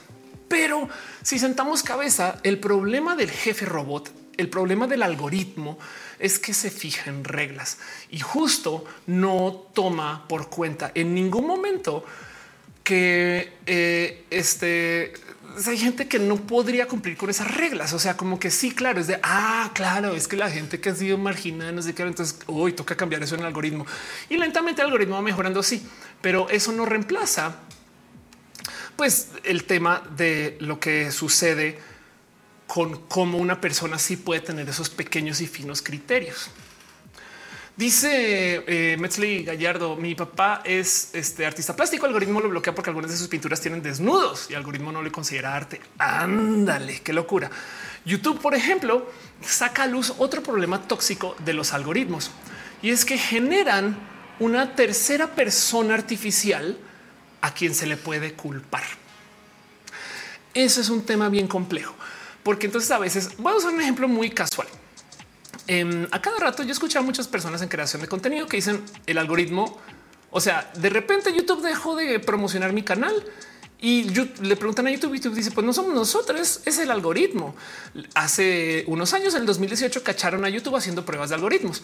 O sea, como que decidió hacer pruebas con, vamos a ver si cambiamos una palabra aquí, otra palabra allá y por consecuencia algunos youtubers que tenían muchos views dejaron de tener views, otros que tenían pocos views tuvieron muchas views, hicieron millones de cambios. ¿Se acuerdan con el cuento de se acaba YouTube esa época? Tiene que ver justo con esto. Y entonces manipulan el feed de suscripción. Pero al preguntarle a YouTube, oye, ¿qué, qué onda? No? Básicamente se voltearon y dijeron, ah, no, no fuimos nosotros, fue el algoritmo, ¿no? Y eso es el otro problema con la automatización. Capaz si, si tú tienes un tema que estás trabajando con una persona de modos empáticos, entonces se negocia, pero eh, lo cual también se lleva a que exista favoritismos y cosas complejas o que le caigas mal a alguien o todo eso. No es que no siempre se eh, esté globalmente mejor una que la otra. Pero si el algoritmo dice wow, lo difícil que es convencer a alguien. Saben? Christopher Rivas dice serán jefe robots, estaremos prestando servicios cual Uber o Rappi. Pues si lo piensas, Rappi es un robot que le dice a la gente tú vas a esta tienda, agarras esto y luego vas a esta dirección y la entregas. Un robot es un software, no es un ser humano que te dijo qué hacer. No em, cuántos programas existen que son softwares y algoritmos y que toman decisiones por nosotros, no? Y nos dicen qué hacer. O sea, como que a eso voy que eh, hay algo ahí que no estamos observando mucho. Cuando se habla de automatizar a la gente, se le olvida que cuando un software nos dice qué hacer, pues quien se automatizó fue nuestro jefe y posible nuestro jefe todavía cobra chido. Eh? O sea, en fin, Mr. Romero dice hecho cuando la humanidad desaparezca que eso la tecnología está ser autosuficiente para seguir operando. Es una buena pregunta. ¿eh? Capaz si depende de cuándo desaparezca la humanidad o si la humanidad se acaba transcribiendo dentro de los robots. No es, es que eso es otra. Si eres fan de Battlestar Galactica, de eso va la serie. Battlestar Galactica es una serie que trata acerca de robots que son tan humanos que no se pueden distinguir y entonces entre ellos y ellas se confunden y esos son los Cylon. Eso es otro tema, pero bueno. Alejandro Ams dice mi trabajo de programador acaban de comprar un programa que programa programas, usa plantillas, tiene sus límites, pero sí ahorra tiempo. Ándale. Laura Castro dice y también los algoritmos tienen algún tipo de sesgo, ya que en cierto punto fueron programados por humanos o aprendieron de humanos. Caro dice súper sí, el algoritmo tiene la culpa, no? Entonces nadie de nosotros tiene la culpa. Es un zafo para no responsabilizar humanos. Exacto, eso es todo un tema. Y Arnulfo dice trabaja al ritmo de los sesgos. Aquí le programó el algoritmo. Monserrat Morato dice eh, real caro que es skinny porque los robots así son, ¿no? son como crías mal criadas. Total. Entonces, por eso quería hablar de este tema. Creo que vamos bien con ese stream. Creo que todo está funcionando, pero sí me saltó ahí un poquito el Qué raro, qué raro que es este raro mundo donde eh, los robots deciden qué hacemos y donde no nos dimos cuenta, pero eso sí se automatizó, donde lo que nos daba miedo era que nos reemplazaran y en un día potencialmente sí. O sea, hace nada estaba hablando con alguien en Twitter de cómo en la industria del cine, y esto lo he presentado millones de veces en roja, pero piensen en esto. Una inteligencia artificial puede escribir guiones. GPT-3. Em, esos guiones luego los podría dibujar o renderizar otra inteligencia artificial, DALI, Mini, lo que sea. Ya existen inteligencias artificiales que animan, ¿no? Y entonces ahora luego de eso, em, o que hacen deepfakes, por ejemplo, podría medianamente escribirse la gran parte de una película algún día toda la película. O sea, imagínense toda una película en deepfake. Nadie la actuó de paso, pero tiene actores famosos. Y esa película luego entonces qué hacemos? Pues se publica. No sé si saben que hay cines automáticos, o sea que literal se abre la puerta sola, se proyecta la película sola, la peli llega vía satelital y tiene sus horarios y listo. Y así funcionan muchos cineplex. No sé si Cinepolis tiene cosas así, pero que son altamente automatizados. O sea, nadie tiene que ir y ponerle al EP. No, todo eso funciona por su propia cuenta. Y entonces, luego, ¿qué se hace? Pues se pueden usar bots en redes sociales para comunicar que esa película se está proyectando. Entonces, una inteligencia artificial escribió, una inteligencia artificial la dirigió, una inteligencia artificial la renderizó, una inteligencia artificial la distribuyó, otra inteligencia artificial la presentó en cines y para rematar una otra nueva inteligencia artificial la viralizó en redes y comunicó y la gente fue allá. ¿Qué le queda al ser humano? Llevar comida. ¿Saben? porque los robots no son lo suficientemente chidos como para subir el cine y demás. Cuando le está hablando en, Twitter y me dicen, bueno, pues poner una inteligencia artificial a ver la peli, no? Y es de pues sí, eso hacen también. Cuando subimos videos a YouTube, una inteligencia artificial ve nuestros videos. Es impresionante pensar que esto viene con la síntesis de medios, pero mientras llega, la verdad, verdad es que hay muchas cosas que ya vienen por sistema tema y que no nos hemos dado cuenta. Cuando ponemos pedidos en redes sociales, eso es una inteligencia artificial decidiendo si lo pone o no, a qué restaurante va. Hay software que decide quién está trabajando chido y quién no. Hay software quien decide a quién contratar y a quién no. Y eso es un rubro de la automatización que no nos dimos cuenta. Dice Jairo Hernández Dragas Robot. dice Ale Carrera. Ahora sí podemos llevar las tortas al cine. Mateo Galarza dice justo en la licenciatura en cine. Sebastián Ariza dice falta la inteligencia artificial que vaya al cine a verla. Eh, dice ese cerdito compró un huevito. Camabala dice no juega el juego el gatito, pero eso trata. Monserrat Moreta dice hace años que todas las cosas buenas nos llevan a equidad económica por simple excedente y democratización pero creo que aún estamos lejos. Capitán Garran dice hablando de YouTube, me enteré que por medio de gameplays de Mortuary Assistant se han descubierto que el algoritmo censura contenido violento creado por creadores negros. Ah, sí, claro, si eso sucedió. Eh, me acuerdo de ese caso. Eduardo Vivian dice en mi hacer y también creadores LGBT. Em, hay dos sesgos con este canal, por ejemplo, ya los tengo muy, muy identificados. Uno, el algoritmo no recomienda cosas de mi canal tanto. Dos, yo hago contenido que no es tu contenido clásico de youtuber. Mis videos son muy largos, por ejemplo, eh, ni hablar de mis streams. Pero tres, si es un hecho que no figuro tanto en búsquedas y, mucha gente me lo ha hecho saber como tipo dice unas búsquedas de temas similares y aparecen tales otros videos, los tuyos no. Y es raro eso, no? Em, y la pregunta es si es por mi calidad de contenido o si es porque el algoritmo no me favorece. De otro lado, también yo como generadora de contenido también me he topado con mucha gente que me dice es que si me suscribo a ti, mis amigos van a saber. Entonces me dicen yo por eso no les no te doy follow. Me lo han dicho. Si les dijera cuántas personas me han dicho eso, es que no, pues es que no puedo decirle, no puedo que mi familia se entere que yo le doy follow a una persona como tú. Entonces, pues, la gente la diversidad, la verdad es que no nos vemos bien ante el algoritmo. Es impresionante. Dice Alfonso, el robot no cocina tan chido todavía, pero el robot que nos da las órdenes de qué cocinar, ese ya existe hace muchos ayeres. Dice mm, Chocodas, a mí siempre me parece primera canción de The Lumineers, así la de Ofelia. sí, total. Pero para mí dice el algoritmo es religioso. No religioso, em, no más que la sociedad es mayoritariamente moralina. Manuel dice cuando el crossover con Proyecto Migala, cuando inviten a que un robot decidió que un papá había mandado fotos de su hijo pequeño al doctor, era poseedor de no por infantil. Ándale, pero Jiménez dice te recomiendo con todos. Gracias. Daniela dice el algoritmo es la tierra religiosa, la sociedad es la tierra religiosa, pero sí. Entonces cierro todo este tema, no más con este pensar. ¿Qué hacemos? ¿Qué hacemos con esto? ¿De dónde entendemos estos pensares de eh, que nuestros jefes son robots? Saben, porque no quiero decir de cajones malo. La verdad es que sí es verdad y lo tengo aquí. Justo lo están comentando ahorita el Capitán Carrera que decía es que saben que dentro de todo y todo la verdad, verdad es que yo prefiero tener un jefe robot.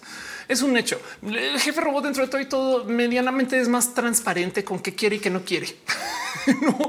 Y entonces puede ser injusto. Sí, pero yo creo que hay que tener presente que el problema del tener jefes robot es que no se guía por decisiones suaves de contexto, sino más bien por decisiones de reglas. La regla es esta y capaz si eso es lo que nos llama la atención. Es una regla y la regla es clara.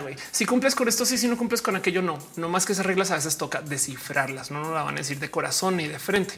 Entonces ahí les dejo nomás ese pensar de qué hacemos, pero que si quisiera nomás hacer cabeza y sentar eh, con el hecho que tenemos jefes robot.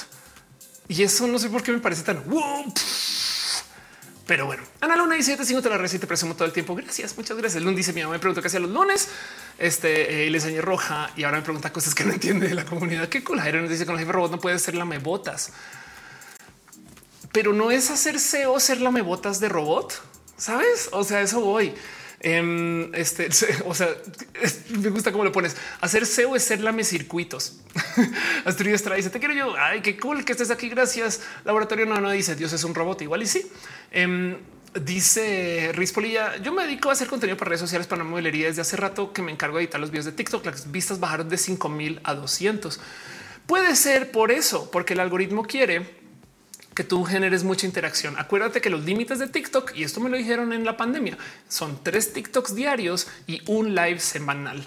Ahí te dejo eso. Si no estás cumpliendo con eso, TikTok capaz y dices, no, esto no está tan consistente y simplemente muestra menos los contenidos. Si te conocí por Eri de D. Menos mal y te sigue. Sí, claro que sí. De hecho, acabo de ver a Eri ahorita que fui a Colombia. El Michael Boria dice es un algoritmo que quiere ser gay, pero no lo dejan. Jorge va, dice los jefes robots no juegan. Eh, Jay Valle dice em, los jefes robots no pedirían que trabajes de más, solo que cumplan lo necesario, no? Tienes un buen punto. ¿eh? Iron dice la tortuga que nos lleva a su espalda. El mundo es un robot. claro que sí. Y Arnulfo y peluche que me va a hacer gama volantis que sea este robot, será robot de corazón. Total, Christopher Ríos dice inteligencias artificiales optimizan decisiones con base en datos, los humanos en contexto cultural. O sea, sí, pero ¿de dónde crees que salen esos datos? O sea, esos datos, por supuesto, que tienen sesgo de contexto cultural.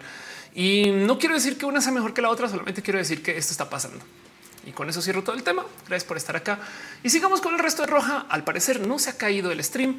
Al parecer sigue andando todo em, y no más tenemos un tema donde voy a verificar que todo esté bien. Yo creo que YouTube sí me cambió la liga y me da un poquito de triste eso porque eso quiere decir que se perdió un poquito de transmisión en el proceso. Pero bueno, sí, ya veo que sí, qué lástima. Pero bueno, seguimos en vivo, sigue andando todo esto y este show sigue con absolutamente toda de las todas Gracias por estar en roja y seguimos para todo lo demás. Eh, hacen el mercado, se hizo member. Gracias. Krilanath, este se resuscribió. Gracias de verdad. Eh, y Torres dejó unas stars en el Facebook. Gracias por su cariño, piñas y amor y cariño para ustedes. Dice Arnulfo que sí se calmó el hipo. Sí, hizo un cambio ahí sobre la marcha. Lo bueno es que ya no tuve que matar el stream y así nos vemos la otra semana. Ya aprendí cómo hacerle. Esperemos que funcione mejor de aquí en adelante y sigamos. Tenemos link estable, como dice Valle Vázquez. Exacto. Me gusta pensar que es que tenemos un enlace estable. Tú y yo tenemos un enlace estable. Tenemos un, un vamos con la próxima.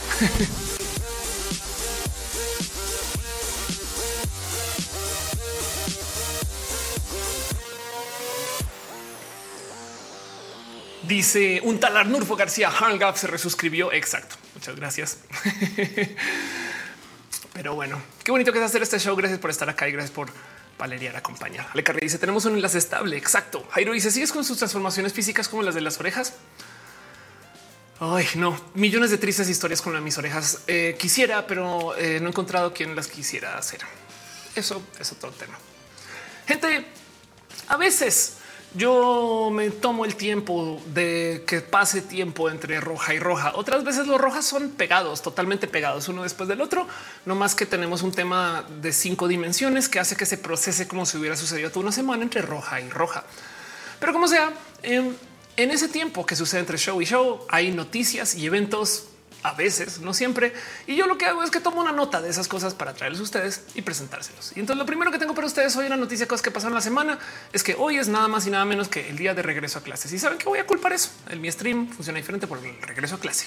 No más 10 fotos eh, que publicaron en sopitas, pero em, da mucho que pensar. No se acuerdan que hace un año estamos en ya que abren las escuelas, ya que regresemos y no sé qué. Y es como un esto sí es un gran momento. Siento yo. Hay mucho que decir. No sé cómo lo vivieron ustedes. No sé si tuvieron tráfico o no, pero solamente quiero celebrar que esto esté sucediendo. Es una forma de volver a la normalidad normal con todo y las normalidades. Pero bueno, José Vidal dice que le gusta mi cabello. Muchas gracias. Luban dice algún libro que ya sea de ciencia o sci-fi que recomiendas. Siempre recomendaré ¿Qué quiere la tecnología? What Technology Wants de Kevin Kelly.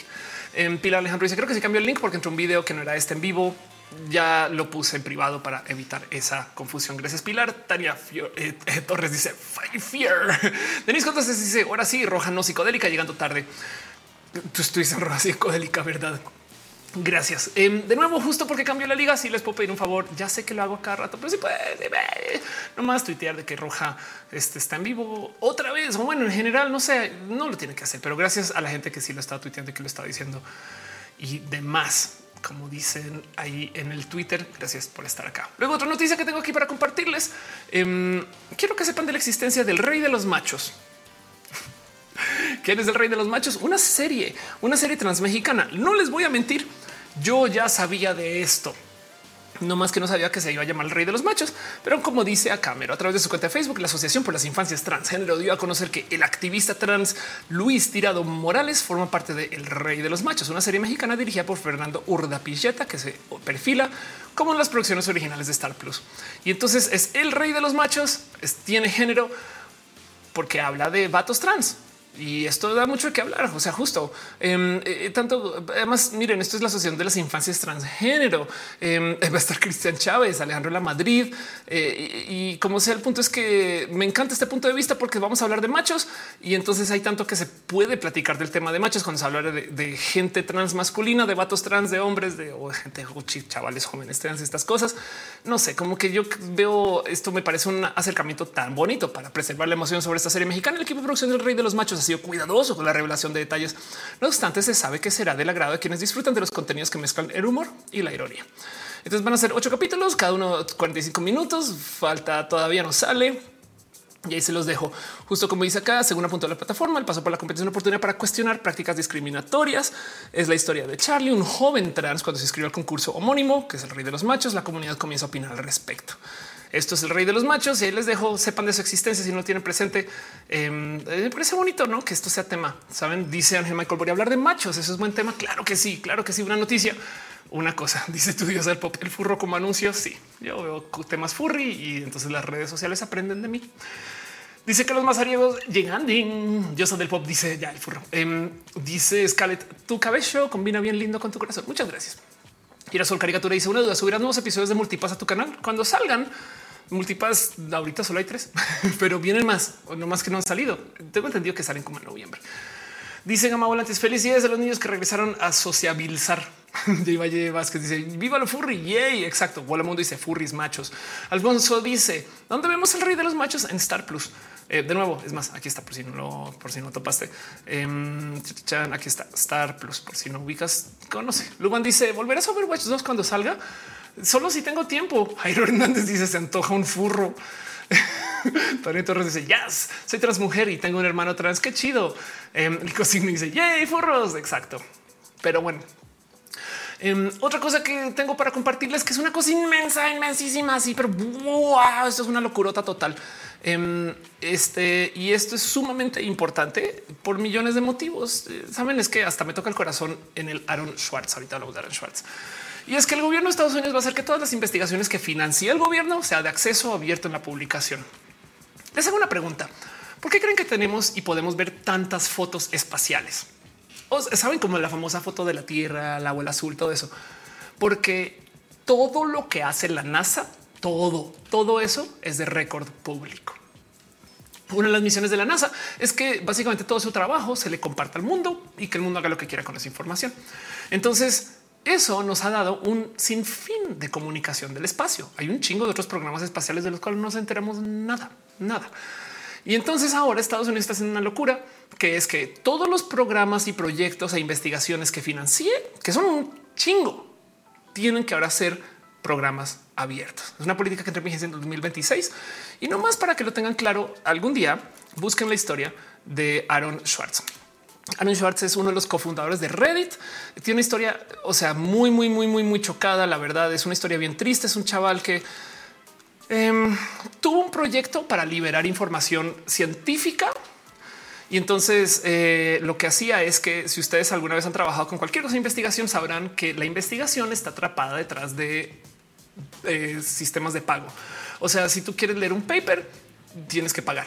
Y lo que hacía él es que tenía acceso a algunos de estos lugares, sacaba los PDFs y los publicaba. Ahora, hoy en día, este esfuerzo se volvió mucho más grande porque al Aaron Schwartz, literal, es el gobierno lo persiguió y lo persiguió de modos muy agresivos. Para que entiendan qué tan importante esta, esta persona eh, estuvo involucrado en el desarrollo del formato del RSS, el famoso RSS Markdown, también Creative Commons. O sea, su misión era liberar información y esto es desde el 2008. Me explico.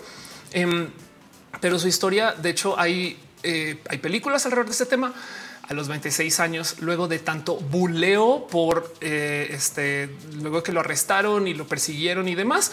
Eh, por esto la ley de abuso y fraude informático, el pobrecito este, se quitó la vida y fue muy famoso, eh, fue muy famosa su historia, en fin. Pero la verdad es que lo que hizo es que sembró la semilla de que mm, la información de la ciencia y de la investigación debería de ser libre y tiene toda la razón. Yo la verdad es que soy muy creyente en eso, no? O sea, quizás hay cosas que dices, bueno, no sé si esto sea bueno, pero de lo que eh, tenemos en, la ciencia, meterla detrás de mm, este un sistema de pago es un poco culero.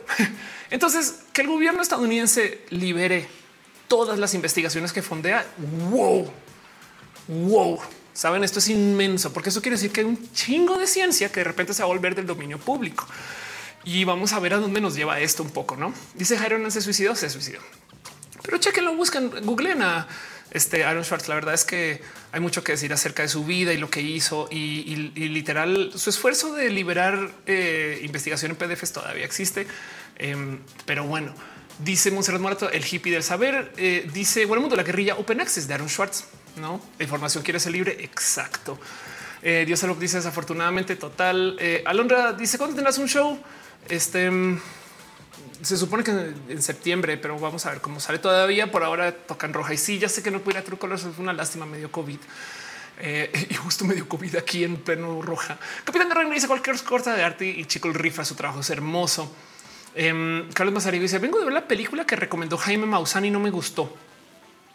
¿Qué película recomendó? A mí me parece que bueno que roja no es de paga.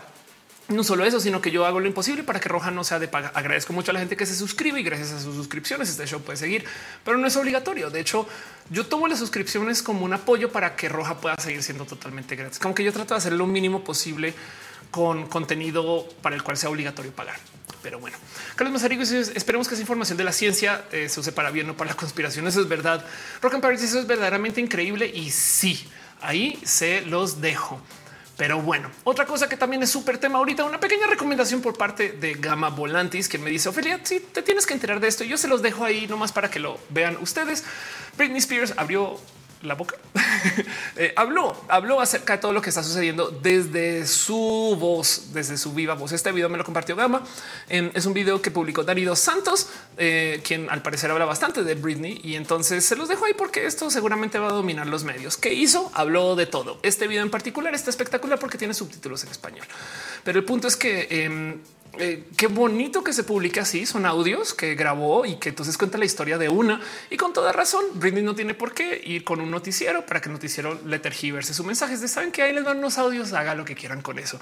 Entonces, ahorita que se está hablando tanto acerca que de Britney, que su papá, que no qué que lo habla de viva voz de Britney, lo cual eh, también queda, o sea, después lo primero que pensé en su método es y si esto fue generado por una compu, un deepfake, pero no resulta que no.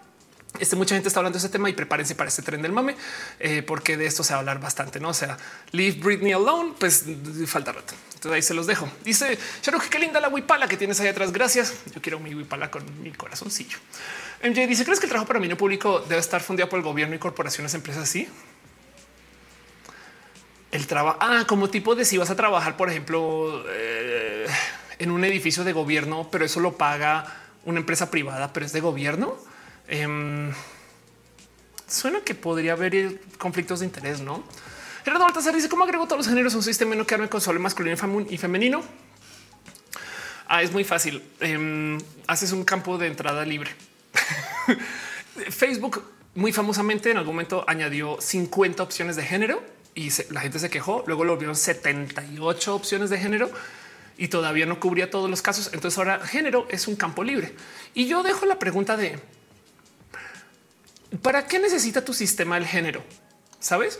Es más, si quieres hacerlo más fácil, pon pronombres.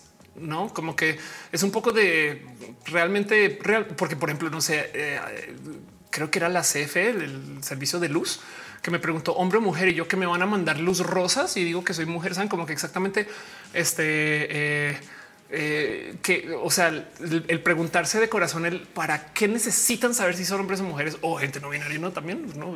o va a cambiar el servicio acaso. En fin, mí fue dice ya vieron la nueva versión de Queer as Folk. Yo no. Eh, Jairo dice qué piensas de lo de Nickelodeon y su historia de pederastas. Híjole, no sabía que eso está sucediendo. No sé, nos quieres contar. Eh, pero bueno, no me sorprende lo más mínimo. Dice Romero, dice cuando condicionas el conocimiento al dinero, discriminas a gran parte de la población. Por eso se le llama de élite. Claro. Em, dice Hígado de Pato. Y si se quejan de los géneros, agregamos cinco más. Alfonso dice Free Britney Bot. Gerardo Baltasar dice cómo agrego todos los géneros. Perdón. Eh, MJ dice crees que el trabajo para dominio público ya te había leído. Sharuk eh, Godoy dice que linda la huipala. Ándale, ándale. Pero bueno, otras cosas que pasaron esta semana. Em, ahí les dejo eh, también hablando de investigaciones. Eh, siguen trabajando esto del tema del análisis estadístico desde la lectura de mentes.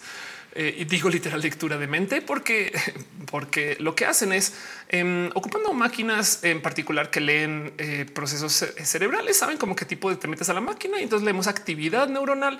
Luego tratamos de correlacionar eso con actividad este, visual.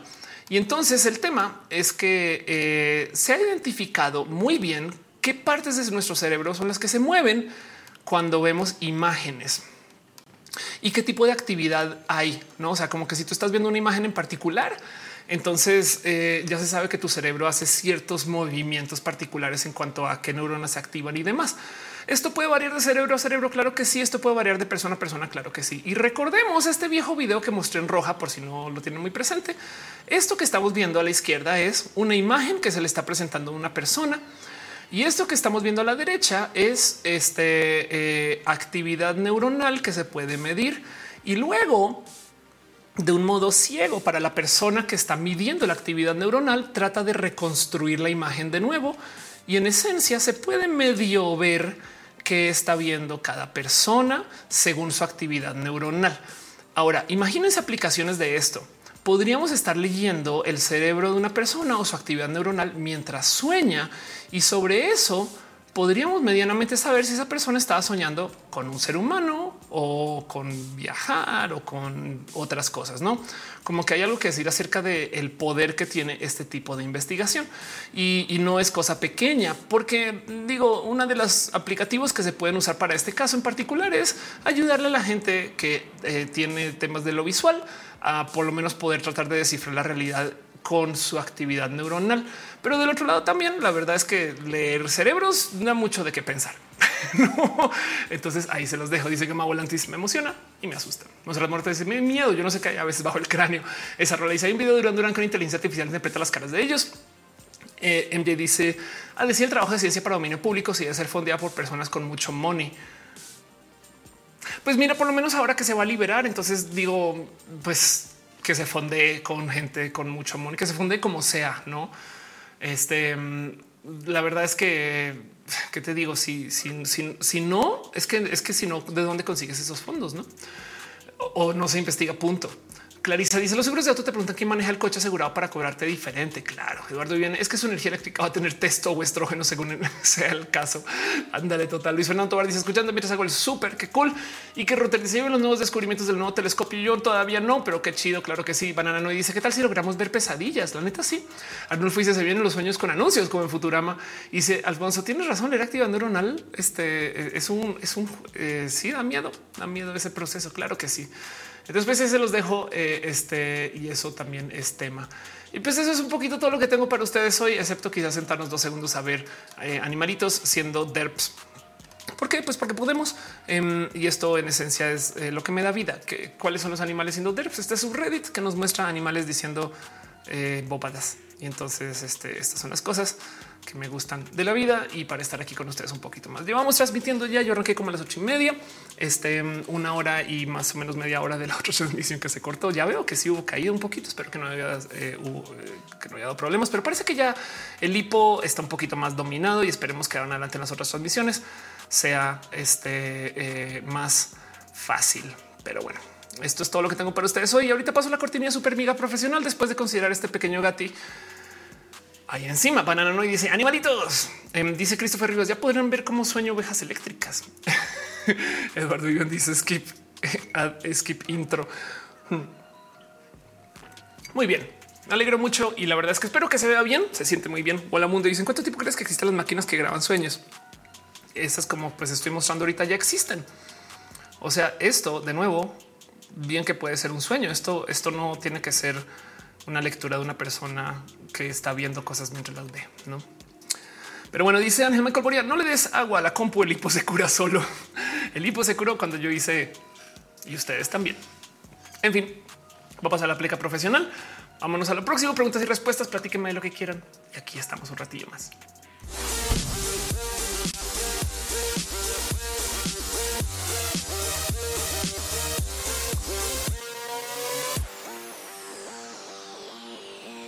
Wow, qué fuerte eso. Rock and Pirates dice una casa de horror, perdón, una casa de terror virtual con tus propias pesadillas. Y pues solamente con fines de que ustedes este, mm,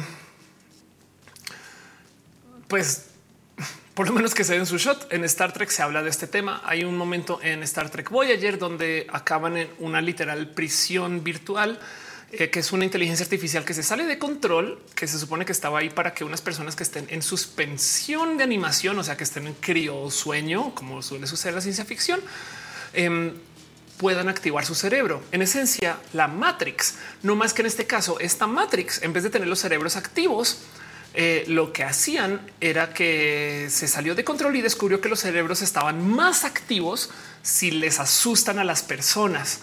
Entonces la Matrix se autorreconfigura para ser una máquina de generar miedos y de terror.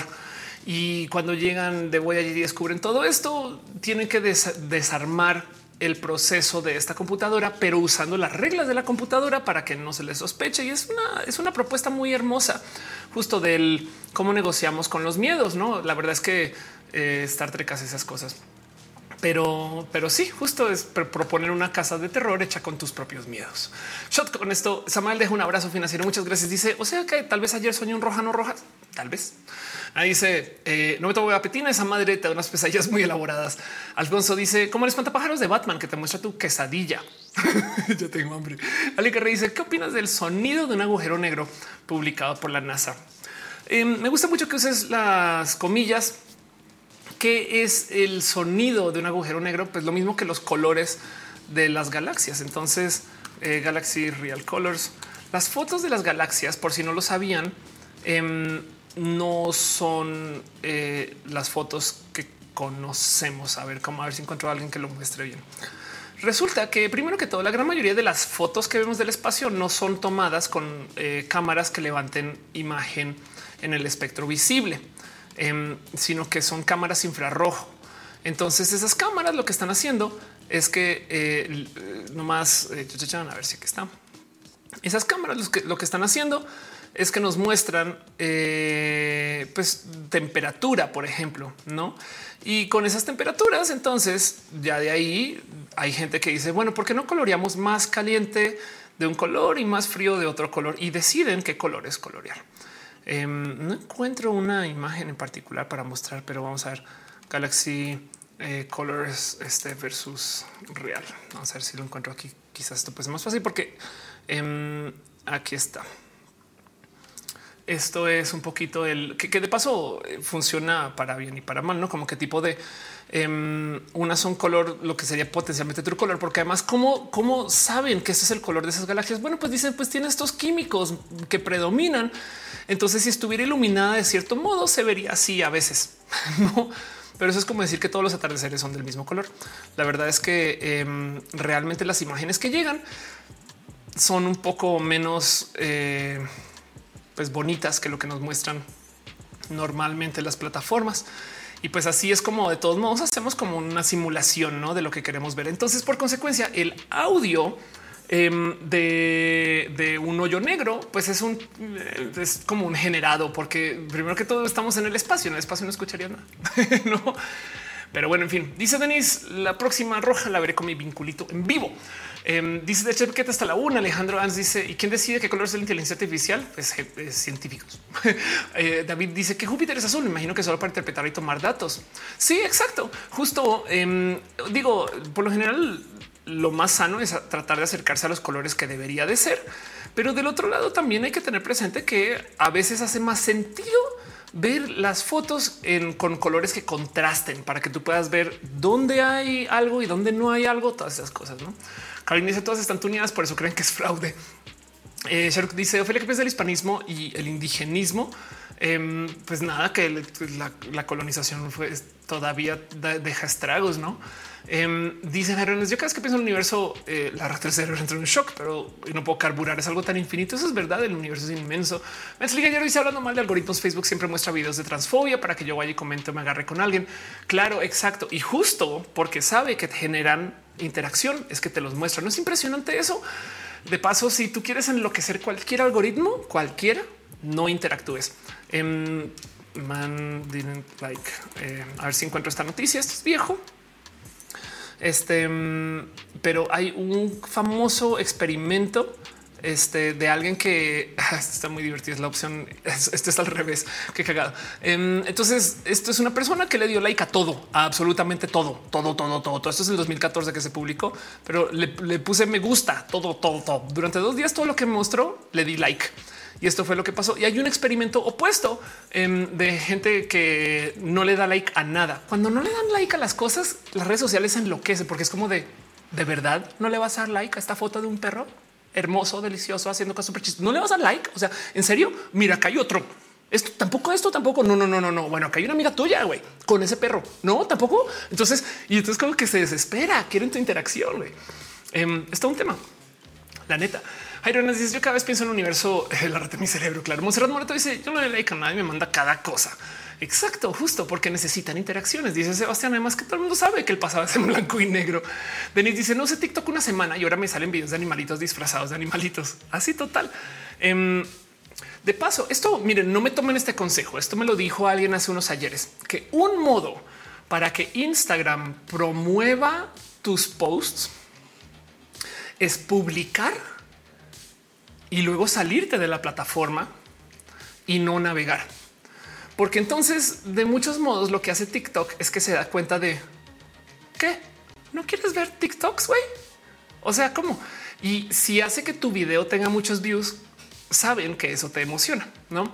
Entonces, ah, bueno, a lo mejor si le doy un poquito más de promoción a este último post que hizo, se va a quedar un rato y vuelve a la plataforma y ahí vuelve a navegar. Entonces hay gente que recomienda que tú publiques y te salgas y vuelvas como a la media hora o a la hora y todavía no navegues, solo cheque los números. Pero como sea, de todos modos, estos, miren, estos rumores, eso no tiene que suceder. No más que sepan que las plataformas quieren interacción y hacen, o sea, se desdoblan, se desviven, hacen todo tipo de cosas raras. Eso es en TikTok, dice Roth. Jairo dice por alguna razón mm, en los algoritmos me sale gente súper rara pues porque sabe que tú interactúas con eso o quiere que interactúes con eso. Eh, dice Alejandro, me cuentas en Tinder, no entras una semana y potencia tus match. Ándale. Sí, total. Sí, claro. Y del otro lado, por ejemplo, hay muchas plataformas de videojuegos que también hacen un poquito eso eh, con las temporadas de ranking, como que de repente mm, eh, comienzas a arrancar mejor cuando estás en temporada de que la gente se va. Acuérdense que las plataformas quieren siempre maximizar la cantidad de interacciones que hay en la plataforma. Siempre piensen en eso. Miren, ustedes quieren que YouTube recomiende muchos sus videos, hagan videos que sean óptimos para que se muestren muchos anuncios. Entonces, videos que no tengan contenidos cero controversiales bajo ningún estándar, em, que además la gente se quede mucho tiempo en los videos y que la gente esté dispuesta a ver los anuncios. Y si ustedes cumplen con eso, el video puede durar nueve horas, siempre y cuando la gente vea los anuncios y YouTube lo sepa. Ese cuento de sala videos de menos de cinco minutos. Eso güey, lo que quieren es tener una persona que haga contenido súper monetizable. Si su video hace que la gente vea anuncios, el algoritmo lo va a promocionar como loco. Saben como que em, por eso es que los videos que si ustedes clican y dicen este video tiene un anuncio, no lo promueve tanto porque lo que dicen es, o sea, vendiste tú y no yo, güey. Ese, y si es verdad, si yo vendo un anuncio y digo eh, compren ratones la Ofelia, no? al, hacer eso, yo nadie les nadie le pagó a YouTube. Entonces YouTube dice: Pues entonces yo, yo para qué te promuevo, güey.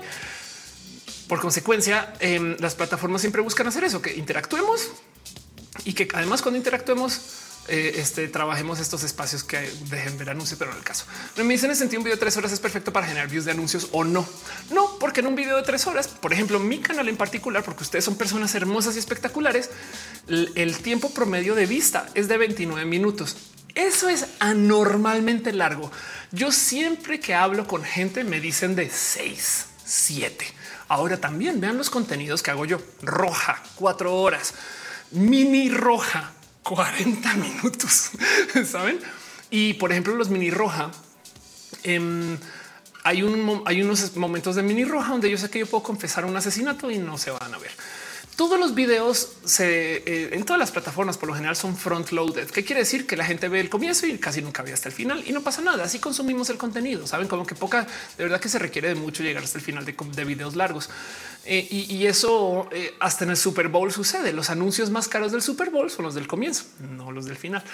Y entonces, teniendo eso presente, hacer un video de tres horas solamente lo voy a recomendar si la gente ve mucho anuncios. Es mucho mejor hacer videos cortitos, pero no porque la gente ve, sino porque los videos cortitos tienen más chance de que la gente entre de una al anuncio y se largue. De nuevo el algoritmo. En fin, dice Zaire Juárez, queremos ratones, la Ofelia. Yo creo que es hora de mandarlos a hacer. Que le cuente siempre me veo los recalentados, veo como una hora por día. Qué chido, gracias. Este dice Mónica, nosotros nos vemos hasta el recalentado. Yo también, como le ven a pero dice, pero cómo es algoritmo para los usuarios de premium? Eso es otro cuento, ¿eh? Sí, eso es verdad. Y los usuarios de premium de paso eh, son buenísimos para una persona como yo, porque es ustedes como usuarios de premium siempre se paga. Lo agradezco mucho. Juan dice que vienes del bloqueadores de publicidad como AdBlock. Pues es que hay sitios que se pasan de lanza, pero del rol como generador de contenido me da un poco de chale, porque eso quiere decir que nadie me está pagando. Pero saben que del otro lado, yo estructuro mi contenido para que no viva de esos anuncios. Yo me hago mis propias ventas.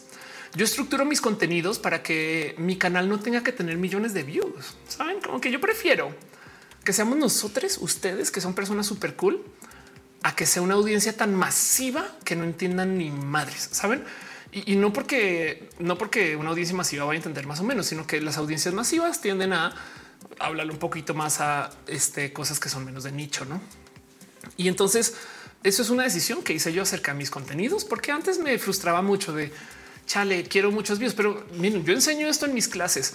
Cuando yo hablo acerca de contenidos, yo siempre digo, ¿quieres viralizarte, güey? Publica, o sea, nudes, güey y ya, y eso te mueve un chingo porque eso no como que no quítale lo moralino. Eso es un camino de volverte viral así de rápido. Es más, publica y di que fue por error. O sea, es una sex tape que se te fue. No mames, güey, la gente se va a digerir eso porque el castigo moralino, la chisma, no eh, es más, le pueden subir a eso. Pueden decir, publican una nud, dicen que fue por error y que alguien les hackeó. Ayúdenme a investigar quién es.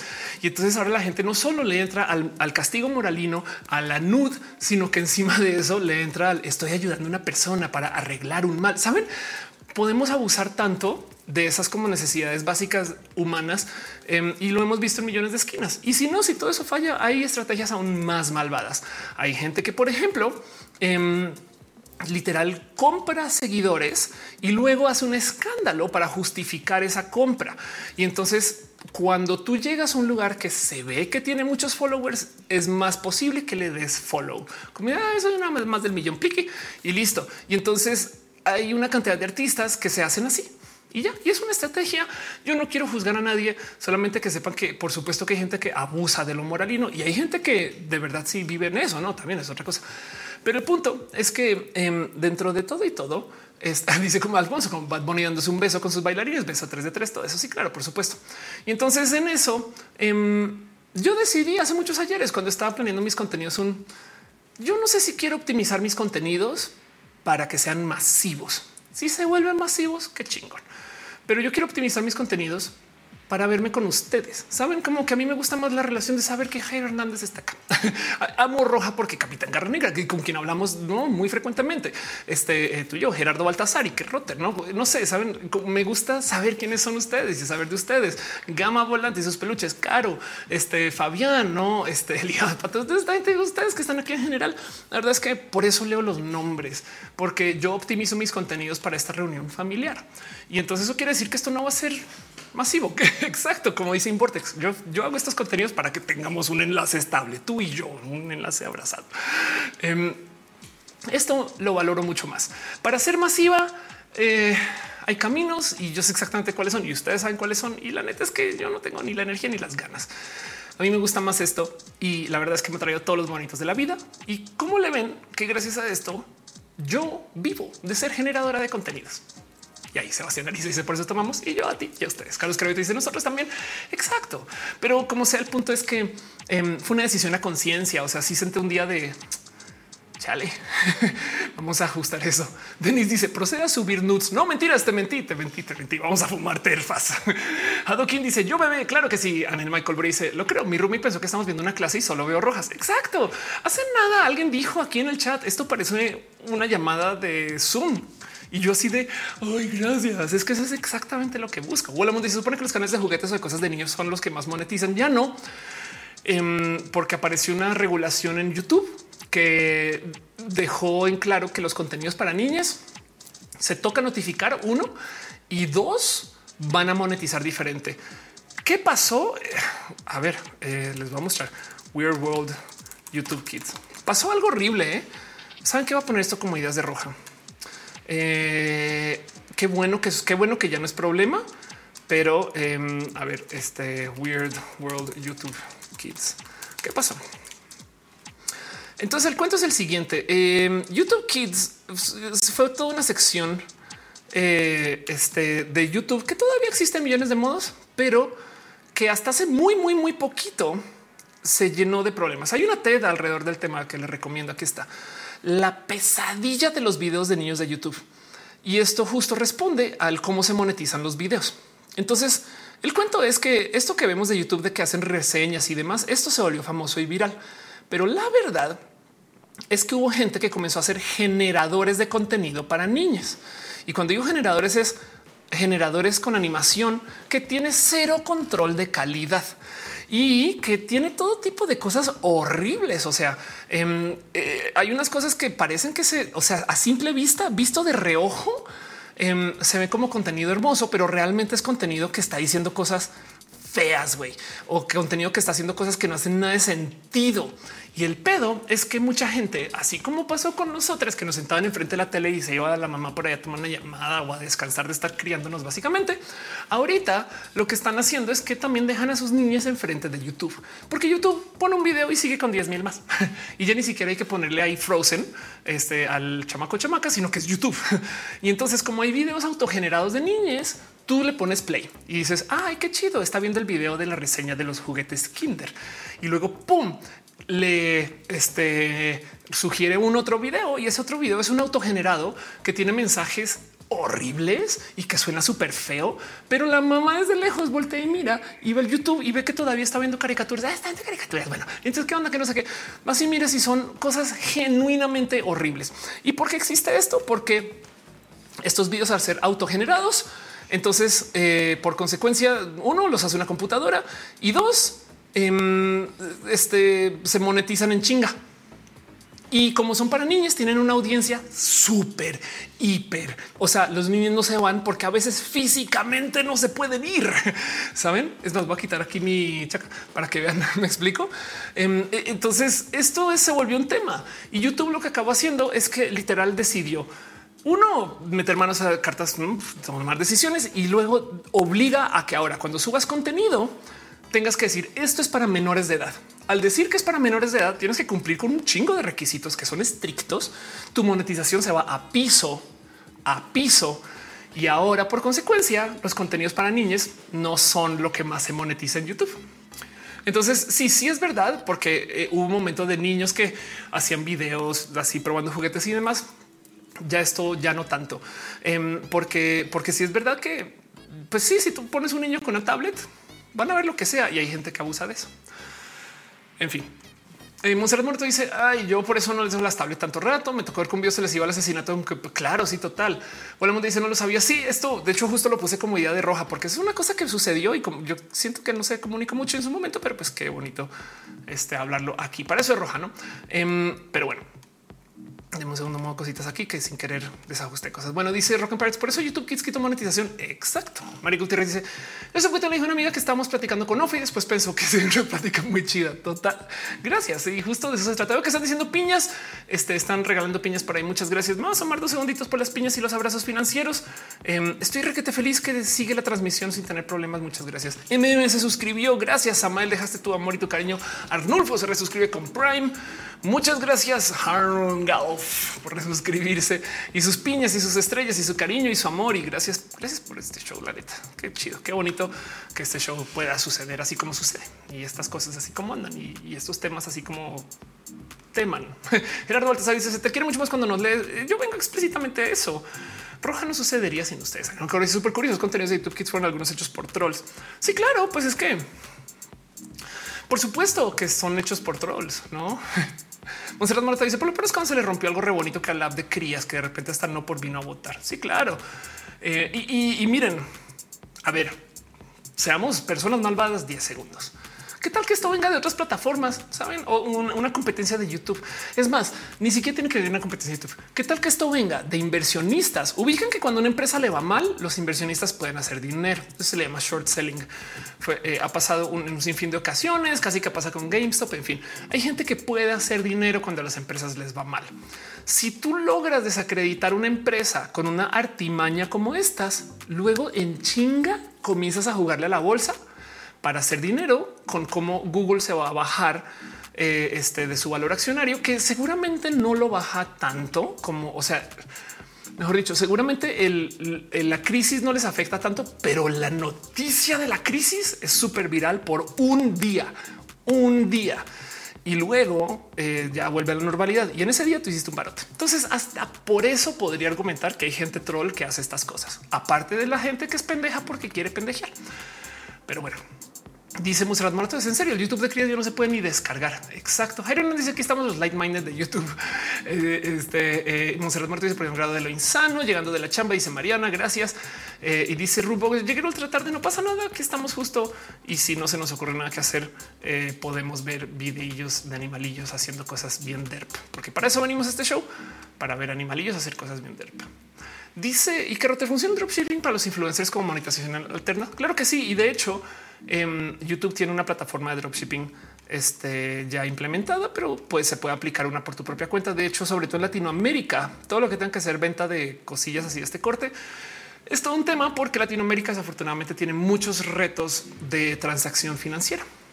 Si tú quieres vender una playera, por decir, em, pijamas, eh, venderlos en México es una cosa, venderlos en Perú es otra cosa, venderlos en Argentina es otra. A duras penas puedes garantizar que llegue por correo y los precios que cobras en Argentina no pueden ser los que cobras en México. De verdad que sí hay una diferencia monetaria muy notoria y yo lo sé porque lo he visto también con gente que viaja, por ejemplo, haciendo giras, tours, estas cosas que de verdad que los precios son muy diferentes y es muy injustas. Y entonces eso es todo un tema latinoamericano, la neta, entre todo y todo. Pero bueno, em, en fin, Skywich dice eh, no que me agüito cuando tengo pocas vistas.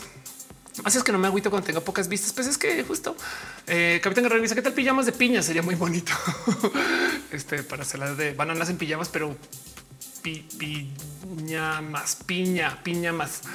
Algo dice me aventando un roja lucha en un concierto. Monserrat Muerto dice: Ah, pero eso no es un consejo. Vale la pena dar, no dar likes porque no se llama dejar de salir rositos bebés. Da likes, da likes a lo que te gusta y dale dislike a lo que no te gusta. Pero bueno, dice bueno mundo ¿qué es más caro? Colombia o México? En México. Monserrat Pueblita y sigue tarde ahí. Qué emoción estar Monday Lover con Roja. Gracias por estar acá. Denise entonces dice piña más, piña más. Total. Em, pero bueno, saben que em, si pasé la pleca hiper mega profesional o me quedé acá nomás haciendo cosas. Voy a asumir que sí. Y luego, luego mañana me van a decir Ofelia, no lo hiciste. Ayron, si te has metido la deep web o son los padres. Yo nomás me gusta ven animales ciertos pobrecitos. Ay, no, eso sí me da un poquito de caga. y así las cosas. Alejandro dice: ¿Qué opinas de la gentrificación? Híjole, em, pues eh, habla un poquito de la irresponsabilidad del planeo urbano. Eh, a mí me tocó vivir las gentrificaciones de millones de esquinas cuando vivía en Miami. Me acuerdo en su momento que em, esto está hablando como el 2007 Me acuerdo que en algún momento que se habla mucho de cómo hay que construir nuevos espacios de vivienda y entonces publicar mucho la estadística de cuánta gente iba a llegar a vivir en Miami al año. Lo que nunca tomaban en cuenta es que la gente que llegaba a Miami no tenía el nivel y el poder adquisitivo em, de las construcciones que se estaban haciendo. Entonces, en esencia, estaban haciendo edificios para gente que no era quien estaba llegando ahí a vivir. Y eso lo vemos hoy en día todavía hasta en Yucatán.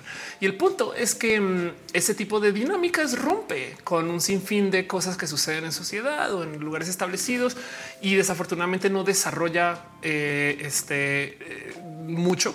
Puedo hablar largo y tendido de la gentrificación, pues no desarrolla como comunidades, sino más bien las saca. Y es rudo eso, porque luego eh, lo que llega a veces es bastantes veces más monocultural que lo que había. Ahora, esto es un modo de ver la gentrificación.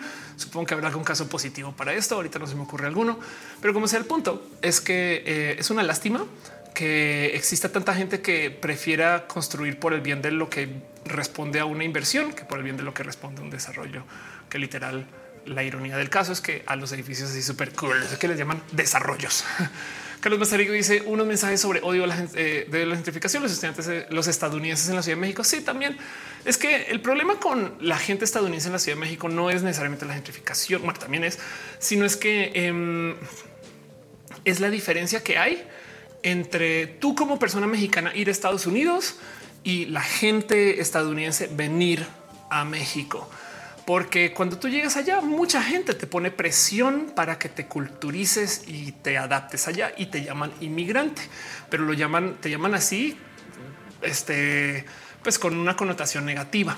Pero cuando vienen acá, em, hablan acerca de ser nómadas digitales y de ser expat. No se atreven a decir que también son inmigrantes acá. Ahora déjenme decirles que sí es verdad que México tiene un peso cultural. No es queja. A mí me gusta la cultura mexicana, es hermosa pero sí es verdad que si tú hablas con palabras colombianas y buscas y comes comida colombiana, em, eres una persona de afuera. De hecho, para mí es muy normal. Les voy a decir algo, eh, es medianamente reto conseguir que una persona mexicana quiera comer comida colombiana, ¿no? Entonces también sucede pero de todos modos le tengo el máximo respeto y gusto y deseo a la cultura mexicana, tanto que mi acento, véanme, pero como se, y que me naturalicé así total, no? Y entonces eso es lo que molesta de la gente estadounidense que vienen con como si fuéramos una suerte como de isla externa y no, no le tienen el respeto a la zona. Saben como que es como que si tu cultura ni me interesa ¿eh?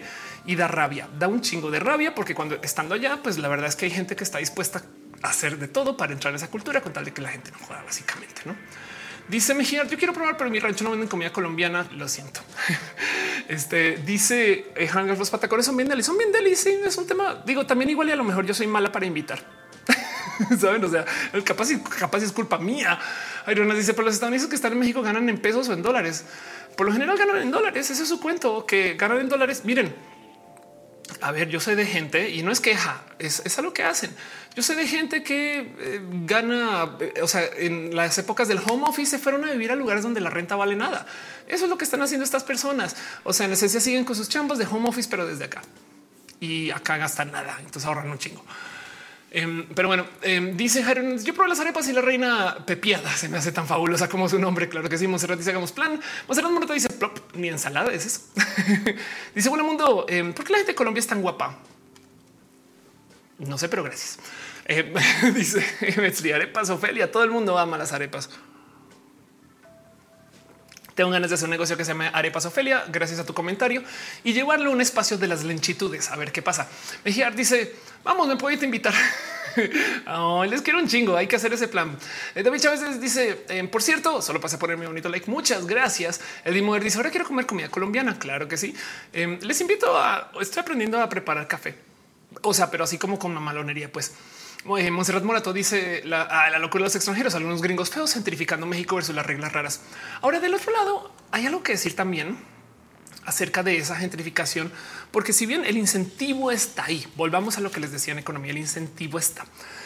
¿Qué es lo culero? Que luego hay gente mexicana que solo le renta a gente estadounidense. Saben? Ahora culpamos a la gente mexicana por eso. Yo no saben, pero si bien podrían hacer un poquito más de esfuerzo de a ver, güey, o sea, no mames. Y entonces eh, suben las rentas, no? Y, hay fotos famosas de gente diciendo solo gringos, no? Bueno, solo, solo expats, no?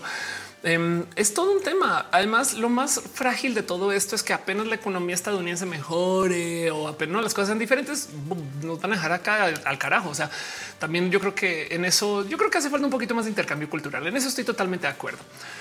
Pero bueno, eh, Ángel Gamboa dice ya se me van las empanadas colombianas. Eh, Bárbara Minerva dice yo quiero arepas Ofelia. Zaira Juárez además tiene una forma más bonita de hablar. A mí me gusta mucho en ambos los el espacio multicultural. La verdad es que también México es un espacio muy bonito y hermoso y yo, yo me debo aprender a comer mejor eh, comida picante. Mónica Gavilani dice buenas noches, me despido. Yo creo que también es hora de ir cerrando. Llevo hablando este, dos horas más la media hora de antes, dos horas y media que va. Sigamos un ratito más y ahorita, ahorita veo qué más que onda. Eh, Arnulfo dice: ¿Has visto el canal colombiano planeta? Juan, no he visto, pero qué chido saber. Esther dice: Solo dejar mi like. Mañana tengo una entrevista. Muchas gracias. Ale Carre dice: Ya tenemos arepas y ratones, Ofelia. Total, exacto. Eh, dice: ¿Qué piensas del anarcocomunismo? Madre mía, este eh, qué habría que pensar del anarcocomunismo como propuesta. Em, supongo que a fin de cuentas, eh, em, nada, pues es este algo que decir acerca como el anarcocomunismo es algo que se probó en sociedad, pero pues somos tantas personas ahorita que se generó un orden alrededor de cómo vivimos y que es tóxico, es toxiquísimo. Em, pero yo la verdad es que, em, híjole, eh, qué complejo saber de algún espacio anarcocomunista que compruebe funcionalidad en largos, eh, perdón, en, sociedades inmensas y que utilice también sus en varios sectores, no eh, modelos, youtubers, televisoras siempre promocionan a extranjeros. Sí, ¿eh? eso, eso le habla un poquito más a las energías de la discriminación. No es una lástima, la verdad, em, pero, pero a donde sea que vayan, o sea, miren, también es totalmente innegable que México tiene una presencia muy buena eh, de millones de cosas que se hacen desde el punto de vista latinoamericano. México es en gran parte Estados Unidos. Para mi familia hay personas que me dicen allá estás en Estados Unidos, mija. Em, y ya dice Alfonso, me quedé sin saber dónde compro mi clona de peluche. Se, se la puedes pedir este, a Gama Volantis y es una clona de peluche hecha a la medida. Entonces tú negocia que se hace. Yo creo que Gama esto va a suceder eventualmente, pero bueno, en fin. ¿Qué más tengo para compartirles? No mucho más. Sigo muy feliz de que no se ha caído la transmisión todavía, entonces no sé cómo celebrarlo, pero sí me dice todos modos que se caen unos frames. Arnulfo dice México es un país grande, mediano, chico, es un país inmenso. Monserrat Morato dice cómo que estamos en Estados Unidos em, porque todo aquí es más grande. O sea, a ver, México es, es una economía titánicamente inmensa. Hay más gente navegando el Internet aquí que lo que hay gente en España. Punto. Y no sé, por ejemplo, em, todas las empresas de cada rubro en particular para Latinoamérica, la más grande siempre es mexicana. La empresa más grande de cementos de Latinoamérica, Cemex. La empresa más grande de telefonía de Latinoamérica, Telmex. Es más, nomás para dejarlo en claro, eh, les voy a mostrar una foto a ver si la encuentro de cómo en Colombia en algún momento hubo ahí, o sea, este hay perro wow, eh, este y a ver si lo encuentro aquí. Telmex Colombia. Ok. Esto es Telmex Colombia, teléfonos de México, Colombia, con el perro wow. Saben? O sea, esto, esto eh, eh, no más para dejarles en claro el cómo se ve. La telefonía satelital latinoamericana le pertenece a Claro, que le pertenece a América Móvil. Claro que es la telefónica más grande de Latinoamérica, le pertenece a América Móvil. Puedo seguir en, distribución de energía. Eh, México es lo más grande en distribución de productos. La distribuidora de videojuegos más grande de Latinoamérica es mexicana. La tienda de videojuegos más grande eh, de Latinoamérica es mexicano. Estoy hablando de Game Planet y Game Express. Em, para cualquier rubro, la empresa más grande de tinacos de Latinoamérica es Rotoplast. Entonces, em, para Latinoamérica, México es la bestia inmensa. No más que culturalmente hablando, México se enfoca en Estados Unidos y Latinoamérica de Latinoamérica no conocen mucho muchas veces, ¿no? Entonces es todo un tema. Eh, y justo si eh, sí es verdad que eh, o sea, en cine, por ejemplo, México es quien más Óscares tiene. La productora de contenidos en español más grande del mundo es Televisa. En México es donde más se imprimen libros en español del mundo, que se lean es otra cosa. Y entonces el tema es que em, para el sur o desde el sur, pues México es una economía inmensa, inmensa. Y la única con la que se discute, si quieren ver las diferencias de tamaño, es Brasil. Pero el tema es que Brasil no juega con Latinoamérica, nomás por, porque no se habla español. O sea, sí se habla, sí se cruza, hay millones de negocios, pero eh, o sea, bien que México pueda hacer intercambios así con Argentina, Chile, Perú, Ecuador, Venezuela, Colombia, Brasil, eh, no siempre se considera, no? En eso es impresionante que Brasil haga tanto siendo una isla entre todo Latinoamérica, no? Si lo piensan. Pero de todos modos y como sea, México tiene industria aeroespacial y programa espacial. No, México tiene plantas nucleares, excepto Brasil el único país de Latinoamérica que lo tiene. No solo, no solo eso, México fue el país que decidió la agenda latinoamericana de armas nucleares con los acuerdos de Tlatelolco. Entonces, em, el punto es que eh, México es importante y es grande. El único problema que tiene México es que es desigual de a madres. México no es un país pobre, es un país desigual y eso es porque estamos donde estamos. O sea, hay que trabajar contra de eso y el problema de la desigualdad está fuera de control en México y es una lástima porque de resto es absurdamente bueno en millones de cosas. O sea, em, en, últimas, el otro día alguien me decía que eh, en Latinoamérica, en todos los países, tú sabes quiénes son los millonarios, los tres millonarios. En México, ¿Eh? a veces como que se va el que esa persona es de los millonarios. En fin, Eduardo dice Brasil tiene chingos de madera. Dice Ale Carresi. Eso sí, México es decir, exacto. Monserrat dice Brasil lo intenta, pero el tema del portugués, eh, eh, la, bigotera total. Carlos, como dice, ya urge que saque la merch oficial de roja que la clona pelucha, que la playera. Ya sé que sí. Dice Jairo Hernández en Venezuela, dice nuestro norte es el sur. Wow, qué bonita palabra. Arga dice la panificadora más grande del mundo. Exacto. Tienes toda la razón. Monserrat Muerto dice qué pena que seamos chiquitos para el norte y regrandotes para el sur. Bueno, chiquitos para el norte es un decir. O sea, cuántos países del mundo no quisieron estar en el NAFTA? Piensen en eso. Canadá y Estados Unidos creo que son la frontera con más intercambio y más cruce del mundo, una cosa así. Y son muy similares aunque de todos modos no necesariamente, o sea, sí hay muchas diferencias, ¿no? Pero la diferencia cultural es poca. México y Estados Unidos, ¿cómo acabamos ahí? Pues bueno, hay fines históricos y cada vez Estados Unidos es más, mexicanizado o más latinoamericanizado. Eso está bien. Pero como sea, yo les pregunto a ustedes cuántos países del mundo no quisieron estar en el NAFTA o el TEMEC. Em, y, y, esto justo habla mucho a la posición especial de México. De hecho, tanto así que México tiene una moneda que no se devalúa tanto según como se debería de devaluar porque es una moneda de alternancia con la moneda estadounidense. O sea, hay gente que genuinamente piensa, bueno, no voy a guardar mi dinero en dólares porque ahorita puede que tengamos problemas. Entonces me lo voy a llevar a México. y por eso es que la moneda de México fluctúa tantito diferente que lo que se debería de dejar fluctuar si fuera un país que no estuviera en el Temec. Netflix ahora si no le interesa el mercado externo, más de 200 millones de gentes les da. Bueno, mundo dice que el país más influyente de América Latina era Argentina. La verdad es que sí, hasta que se fue al carajo, básicamente. Argentina era un país muy centro del mundo y, ahorita es un país muy empobrecido que tiene millones de problemas económicos por fines de millones de temas. Y es una lástima porque en cada país hay cosas espectaculares. Venezuela es el país que tiene la mayor cantidad de reservas de petróleo del mundo. Hay más petróleo en Venezuela que en Arabia Saudita y de hecho existe el concepto de Venezuela Saudita. No más que como Venezuela no se alinea con el orden mundial, está castigado por el orden mundial. Fin de la historia. Y entonces por eso Venezuela está como está. Pero y también metieron las patas con millones de cosas y vamos a hablar largo y tendido de eso. Pero el punto em, es que em, esto eh, es un poquito del cuánta gente no quisiera estar donde está México, saben? Y de nuevo, entonces yo sé que en México no todo el mundo la pasa bien. Ese es el problema. Ángel Michael Boris en Brasil sigue haciendo aviones. Sí, eh, y, eh, tiene una industria espacial muy chida también. Pero México tampoco. O sea, México, la verdad es que dentro de todo y todo eh, hace un chingo de cosas muy bonitas en esto del aeroespacial. Y para que entiendan el concepto de México estando en el TMX, porque es tan importante, México compite con China. Saben, no más que China, nadie ha podido. O sea, China explotó, pero en México es una alternativa para poner fábricas. es, como o China o México, así las cosas. Arnulfo dice y Colombia también es re grande. Colombia es grande, pero es que los proyectos de Colombia son mucho. O sea, Colombia es un país que hace cosas hermosas y espectaculares, pero la economía es pequeña.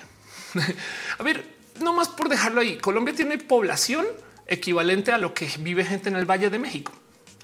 Y te dice hay que hablar del y, y, entonces por consecuencia, para que Colombia este, sea un país mucho más presente, tiene que hacer muchas alianzas locales y en eso trabajan en Colombia. México, este, a fin de cuentas, es una bestia que además para matar tiene puertos inmensos, tiene unas alianzas con Estados Unidos de no mamen. México tiene tres nexos desafortunadamente para el hecho de que mi enlace se caiga a veces, pero tiene tres nexos con backbones del Internet contra Estados Unidos y encima de eso tiene vías autopistas que llevan a Estados Unidos, saben la economía más grande del mundo, la segunda economía más grande del mundo. Entonces, esto es todo un tema. Hernández dice: Estás atento que eh, de México y Taiwán, que Taiwán tiene escudo de silicio, que nadie puede entremeterse con ellos porque son el proveedor de nanochips del mundo. Eso se dice, pero la verdad, verdad es que ya China, por ejemplo, está haciendo sus propias, fábricas de silicio. Estados Unidos también está comenzando a invertir con fábricas locales. En México, em, depende de dónde vivan, van a tener historias diferentes acerca de nuestras fábricas o no fábricas, porque unas personas dicen ensambladores, otras personas dicen fábricas, em, pero no. Evidentemente, Taiwán se defiende en que eso, no en que el silicio y los chips, pero después de la pandemia esto puede cambiar y por eso estamos pasando por donde estamos pasando. Ángel Michael dice China tiene una crisis inmobiliaria, fuga de talentos, fuga de empresas a la India y Vietnam. Sí, pero pues si se va el 20% de China, todavía sigue siendo los países más grandes del mundo. El Dimor dice gracias por recordarme uno que no sé que a veces no lo vemos bien, nos acostumbramos. Sí, yo sé, no, o sea, digo, miren, justo no es que les quiera decir valoren lo que no.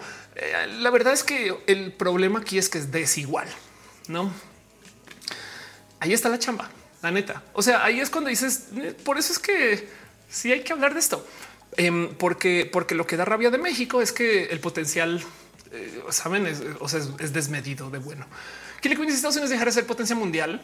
¿Podrían prosperar países que no se alinean al orden mundial, países de izquierda? Sí, no más que llevamos unas buenas décadas de un chingo de países intentando que Estados Unidos deje de ser potencia mundial. Nadie lo ha logrado. Pero sí, dice Brimo, digo, no es que toque, no al revés.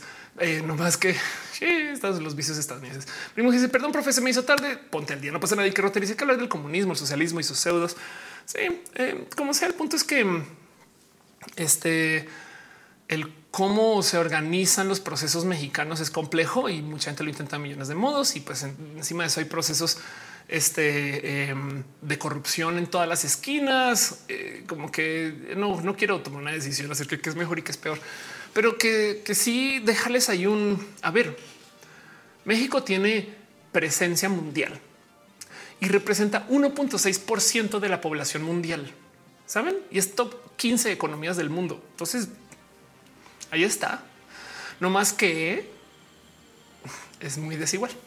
Pero bueno, el caso. Carlos Gasca dice que es un, bien, un roja bien rojo. ¿Crees que la izquierda de México dura dos sexenios más? pues hay que definir qué es esa izquierda, no partidos que se proponen como de izquierda. Seguramente sí, porque este, llama la atención una propuesta alterna a lo que hemos tenido, pero que actúen como partidos que busquen estas propuestas que son de lo que se conoce como izquierda. No sé, es bien complejo entender qué significa esto y a futuro. Em, lo que sí es eh, los eh, el motivo por el cual tenemos este gobierno ahorita, pues le habla mucho esto que, de verdad que mucha gente dice yo, yo quiero un cambio, o sea, lo que sea. Entonces la pregunta es si eh, lo que se ha dado en los últimos que son cuatro años convence lo suficiente para que digan quédate, no? Y del otro lado, por supuesto que las alternativas también son un poco de híjole, yo no sé. Este si también me explico como que tampoco es como que digas no, no, no, no, no, es que ahorita justo la oposición está a 10, no? Entonces la neta, neta es un volado. Pero bueno, em, digo, tomen ustedes, este, piensen ustedes lo que quieran de eso. Dice Ayran, ¿tienes alguna noción de Nayib Bukele, el mejor presidente que has visto la política de todo el mundo? No, no tengo alguna noción. Cuéntame tú. Vale, me dice, creo que el problema con China es que surgió un poder económico importante. El Partido Comunista se había amenazado. El problema con China, esto es opinión. A ver, vámonos. ¿Cómo es el, cómo es el show? Es hora de opinar. Vámonos a la hora de la opinión y les cuento yo cuál es, creo yo, el problema con no solo con China, sino con estos países que responden a la cultura que se derivó del bloque soviético.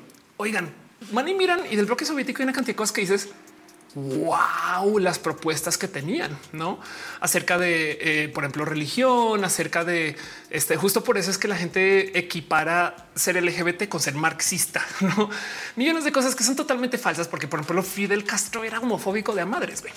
Pero el punto es que la cultura existe ahí de que la libertad no está en el comunismo, que es irónico porque es un gobierno, no una entidad comandando básicamente las libertades de todo el mundo. ¿Dónde creo yo? Ahora, ojo que yo soy youtuber, trabajo en comunicación y esto lo digo millones de veces, pero por consecuencia yo soy mujer con martillo y todo esclavo. Saben, para mí los problemas vienen de la comunicación. Ustedes que seguramente estudian esto más que yo y que saben más de esto que yo, van a tener una opinión más aterrizada. Pero como es la hora de opinar, como el meme o como el show que existe, que se llama así, yo creo que este es el problema para bien y para mal con China y de paso también con el bloque soviético, la cultura del silencio. Una de las cosas que mucha gente no tiene presente de lo que sucede en Estados Unidos es que hay una cultura de publicarlo todo, que también es un vicio, ¿no? Entonces Estados Unidos le fue requete re mal en la pandemia, pero porque todo lo miden y todo lo publican. Y entonces ahora usan eh, eh, todos esos datos como un arma, ¿no? Mira todo lo que está pasando, ¿no? Em, hace nada vi, por ejemplo, un canal que hace análisis militar y que trataba de hacer un análisis de cuánto está gastando Rusia en su invasión en Ucrania y se dio cuenta que no reportan. Y dice, pues claro, es que esto pasa en otros países. Y él decía es que en, para Estados Unidos todos los años reportan gastos, pero hasta con eh, literal con cuánto se gastó en tantas armas y tantas cosas, que puede ser totalmente falso de paso. Pero como sea, el punto es que lo reportan. Y entonces Estados Unidos sobrevive con este güey, aquí está toda la información y tú eres como eres y la identidad única y no sé qué lo la. Mientras que en los otros espacios, en justo por ejemplo en China, em, el problema es que como no hay una cultura de sobresalir, no hay una cultura de diferenciarte, no hay una cultura de decir las cosas. Entonces el gobierno gasta una cantidad titánica de recursos en tener control de información. Entonces te cuento de que eh, tienen una base de datos inmensa para saber si te estás comportando bien o mal, no em, como que no ese cuento de no valorar que la gente tenga como que sus propias eh, eh, este, independencias puede ser un tema, pero Ojo, porque del otro lado también bien sabido Estados Unidos, claro que te monitorea de millones de modos, no hay, control este económico con esto del puntaje crediticio, hay control, o sea, como que también es eso un poco, no se supone que es la tierra de la libertad y hace cosas que no. Entonces una vez alguien me dijo, la diferencia es que en China si te dicen que te están monitoreando, no puede ser. Pero como sea, entonces volviendo al tema es que si China es un poder económico importante, lo hicieron re bien el Partido Comunista tiene el dinero del mundo, no es una, eso. O sea, China es un país que posee riquezas, claro que sí, y que por supuesto que cuando tienes mil millones de personas en tu economía y un sistema medianamente capitalista, vas a generar capital. Pero del otro lado, los problemas económicos en los que está China ahorita vienen de no tener una cultura de poder decir las cosas, ni reportearlo, ni aceptar errores, em, de, no poder romper contra el honor, no de, de que pasan cosas y no se dicen. Les doy un ejemplo que no se compara, pero para que entiendan a dónde voy con esto. ¿Cuál es la diferencia entre Linux y Windows? Bueno, millones, no, pero una de las cosas que sucede con Linux es que un sistema, eh, es un sistema operativo libre, es abierto. O sea, cualquier persona puede programar. ¿Por qué es bueno esto? Porque en los sistemas operativos libres, donde todo el mundo puede programar, si hay un error, si hay un bug, pues güey, se reporta, porque si no lo viste tú, lo va a ver la próxima persona. Y entonces, por consecuencia, ni modo, hay que reportarlo. Mientras que si los sistemas son cerrados, como por ejemplo en Windows, cuando hay un bug, capaz si no se dice, güey, arréglalo, que no lo vean rápido, rápido, rápido, ¿no? Y entonces se incentiva que los bugs se dejen ahí. Es de, sabes que yo lo vi, pero uh, no. Y entonces lo mismo, em, como que la cultura de los procesos de estos gobiernos eh, este, eh, que le hablan a la cultura, digamos, de vieja escuela, eh, de lo que supuestamente se presenta con el comunismo.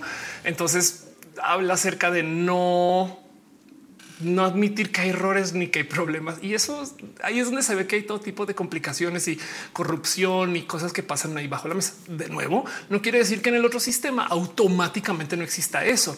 No más que hay una herramientilla más que es la herramienta mediática para poder sacar luz con eso. Del otro lado, también en Estados Unidos, como se comprobó con Trump, pues sale a luz que aunque tengas la información, hay gente cara dura que dice sí y qué, no como el político este de mm, este de yo robé, pero poquito, no saben.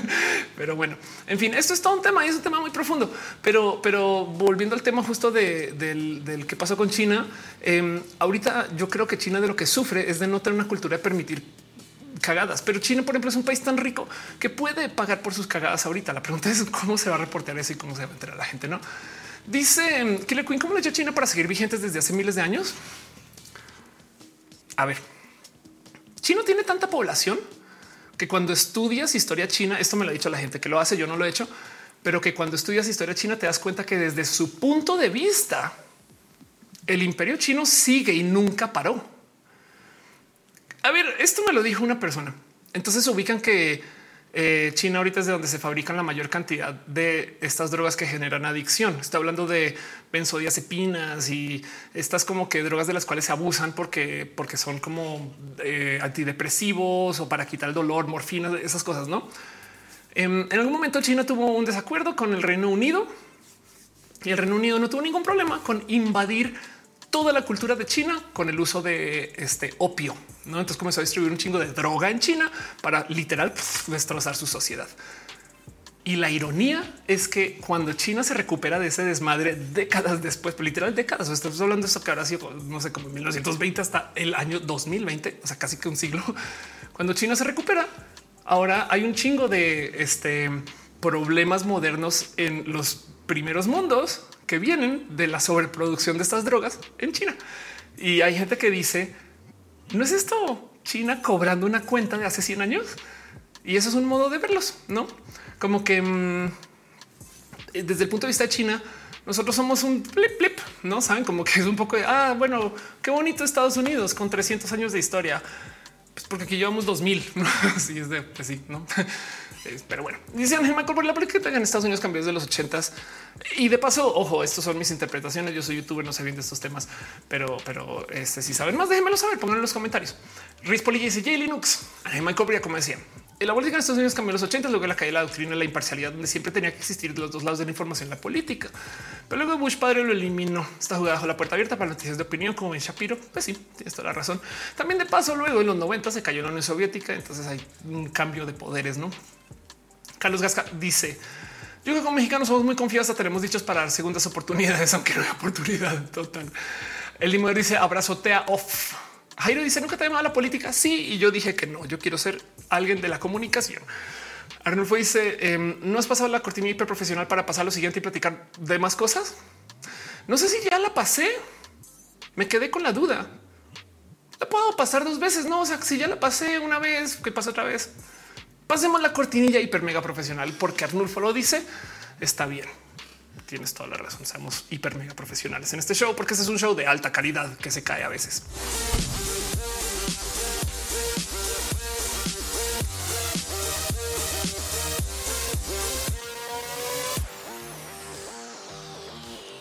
Huevito dice cuánto se aprende aquí. Sí, ahora no todo tiene que ser verdadero. O sea, igual y por favor, chequen lo que yo digo.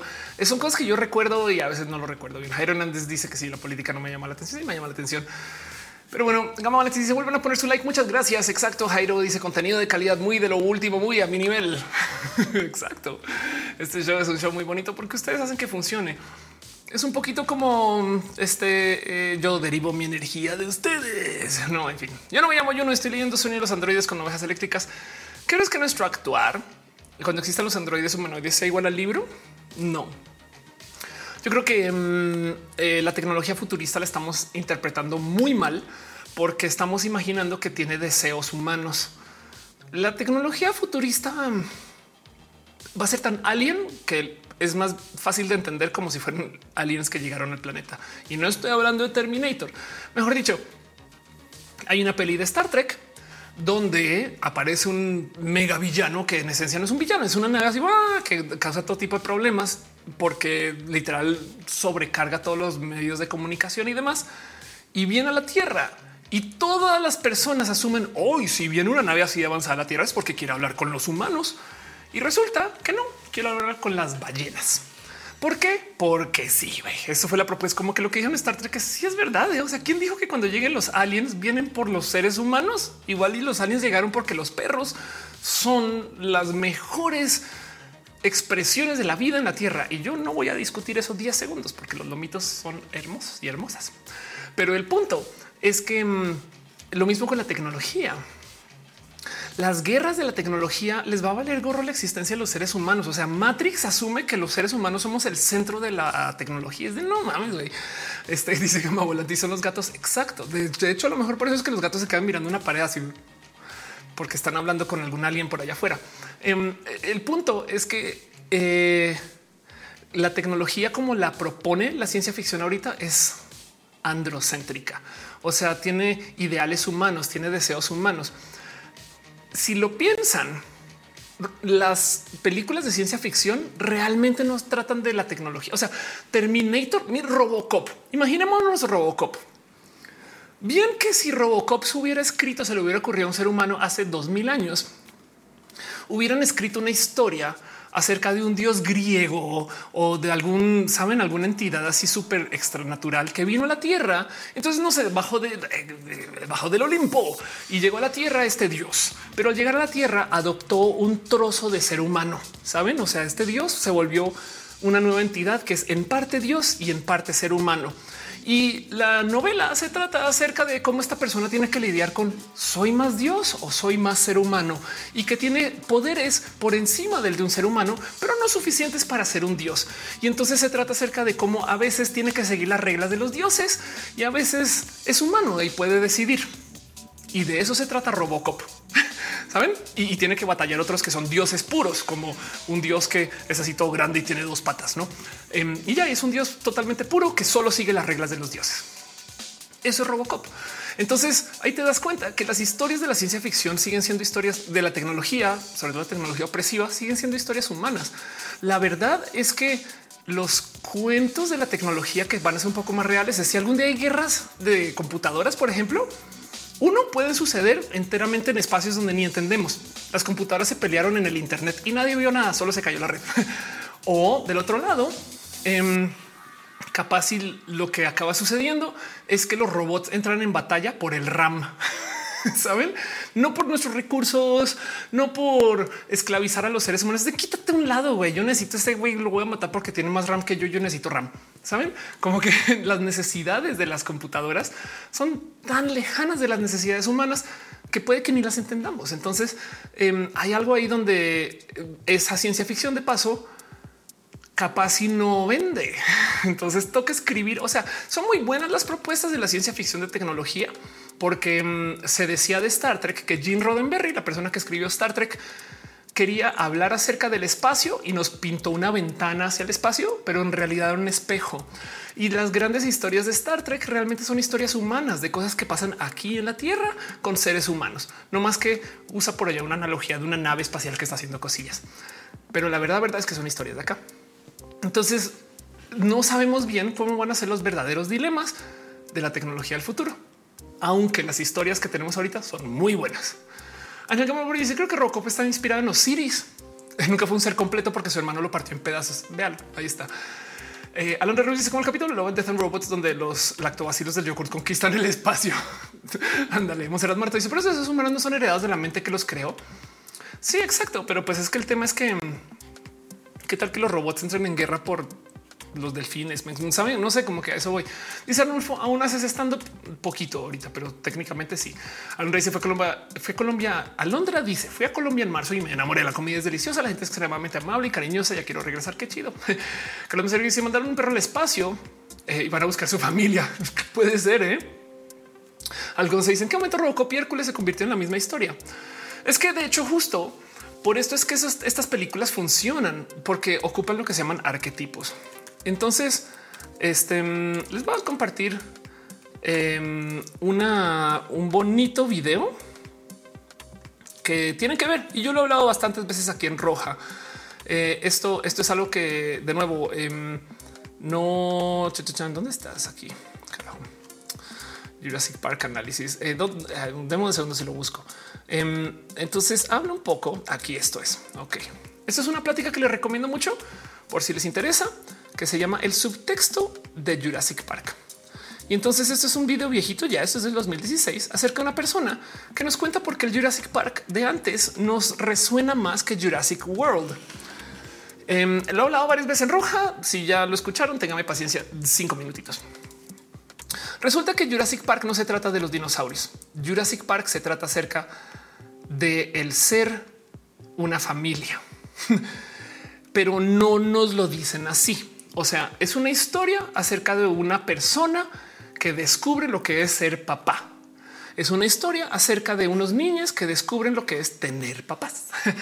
es una historia acerca del decidir tener hijos, saltar y tirarse al vacío y millones de cosas que sabemos, pero la peli no lo esconde en metáforas y en alegorías y en pues justo en, historias paralelas. Entonces eso se le puede llamar arquetipos em, o se le puede llamar como subtexto.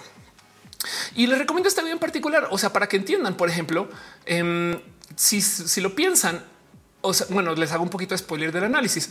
Esta es la pareja, papá y mamá, que se acaban de conocer medianamente y justo todos los encuentros que tienen con dinosaurios lidian con dilemas que son dilemas que tienen que ver con la niñez. Por ejemplo, ¿cuál es la primera escena que recuerdan de Jurassic Park? El doctor está viendo un ultrasonido, está viendo una máquina donde está escaneando y se ve que hay dinosaurios ahí abajo. ¿Cuál es la primera escena donde la mamá en este arquetipo, en este análisis, em, se encuentra con los dinosaurios? Cuando encuentra un dinosaurio enfermo y tiene que meter la mano en el popo. y entonces esto, eh, como dice tú, dice el papá, más obviamente la familia heterosexual. Sí, hay una escena, de hecho, en Jurassic Park que es un famoso error. Es un famoso error de este de, de productos. O sea, como que la gente dice es un error en Jurassic Park. ¿Qué pedo?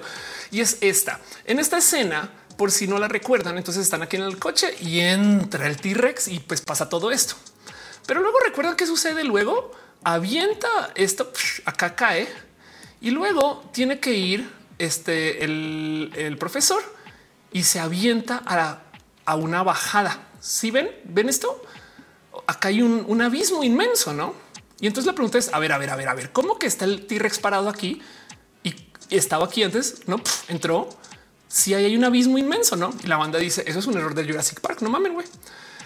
Entonces el tema es que justo esto es que así de pesada es la analogía de cómo la presentó Spielberg en su momento. Lo que él decía es que luego de esta situación de tener a tus bebés en pánico, según Spielberg, lo que dice esto es más o menos el momento cuando luego te tienes que hacer un salto al vacío. Tú tienes que tirar al abismo y ahí abajo investigas lo que es tener hijos, no?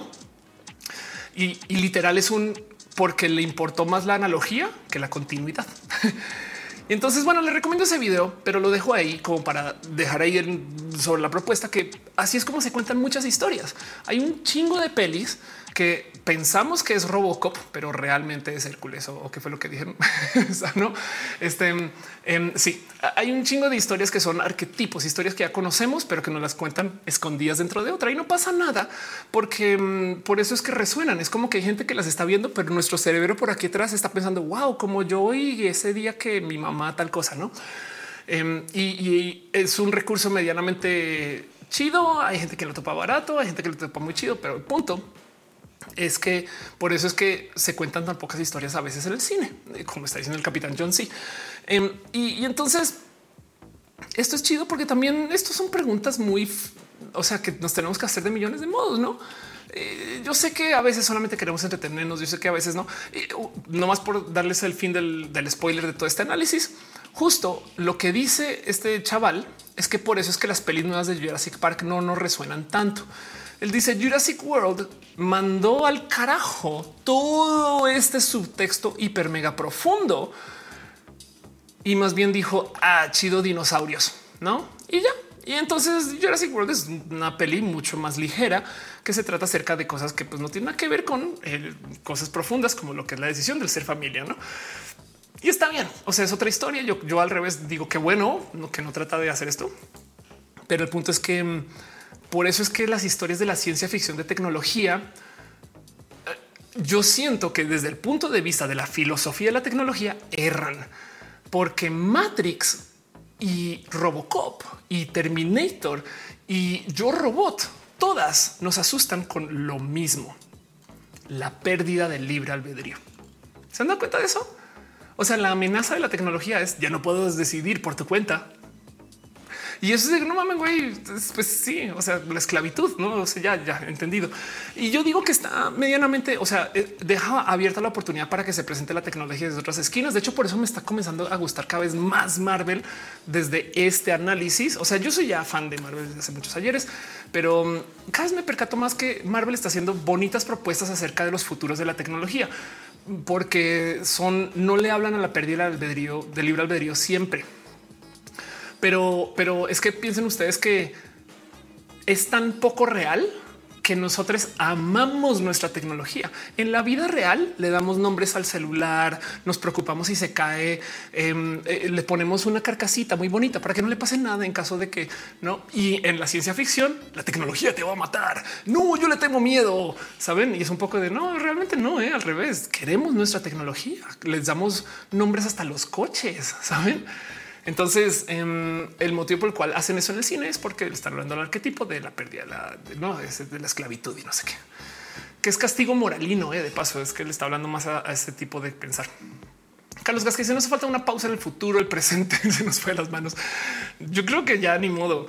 Eh, justo hace nada volví a ver Thor Ragnarok, donde nos presentan sacar que es una distopia. Y si es un poco de pues no es tan distopia, es muy funcional, no más que es como Las Vegas un poquito más sucio ya. El aunque sí, sí aprendemos de las máquinas hace muchos ayeres y que dice la mejor analogía de la ciencia ficción es versus la religión. Entonces el dice prefiero dinosaurios a propaganda hetero. Pues sí, la neta sí. Eh, Monserrat dice nos espantan del libre albedrío de la responsabilidad de delegarlo a la máquina, la cruz de la, la paradoja cristiana es duda. Eh, hay unas que funcionan y unas que funcionan más. Sebastián dice yo quiero hacer un cómic con los subtextos a una ruptura amorosa gay, pero me falta escribir el final. Una buena pregunta esa. ¿eh? Michael Burry en 1984. Exacto. De hecho, em, a ver, 1984 versus eh, Brave New World. Esto es un eh, pequeño análisis muy bonito de las diferencias. A ver si lo encuentro aquí para mostrárselos. Las diferencias entre eh, Brave New World. Chequen esto. Entonces, esto es un análisis entre las diferencias entre Brave New World y 1984. Y entonces Orwell en 1984 lo que decía es lo que va a pasar es que nos van a quitar la libertad, o sea, nos van a quitar los libros, mientras que en Brave New World nos van a dar tanta información em, que ya nadie va a querer leer libros, ¿no?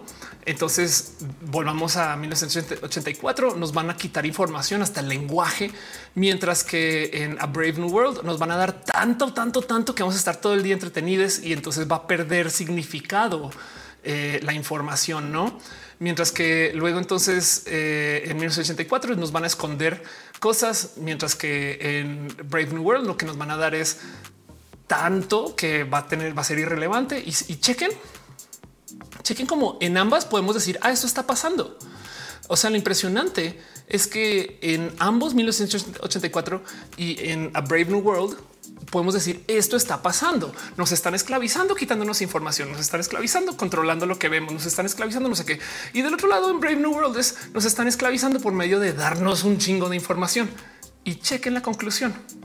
Orwell le tenía miedo de que lo que nos va a arruinar es a lo que le tenemos miedo. Mientras que Huxley le tenía miedo a que lo que nos va a arruinar es lo que queremos. Y son dos puntos de vista diferentes, pero si ven que como un arquetipo es no puedes odiar infinito o no puedes amar infinito y ya. Eso es todo lo que dicen esos dos libros y un poco de wow, qué saben? Es como de eso es meta que es así de básico, pues poquito, un poquito y no es queja. O sea, al revés es bueno, qué chido. Pero el punto es que eh, sí, el, el análisis literario un poco a veces remonta a que los miedos de la ciencia ficción son todos miedos humanos. Entonces ahora volvamos un poco a la pregunta ¿no? de cómo va a ser cuando los robots y estas cosas. ¿Cuáles son los miedos de los robots? ¿Sienten miedo? O sea, que o, si no al, revés, ¿qué motiva un robot? Saben, parece chiste que motiva un delfín. ¿Qué tal que sean los delfines los que acaban con nuestra sociedad? ¿no? Entonces, em, o un alien, no? ¿Cuáles son los miedos que motiva a los robots? Y eso es lo que va a llevar a los conflictos del futuro.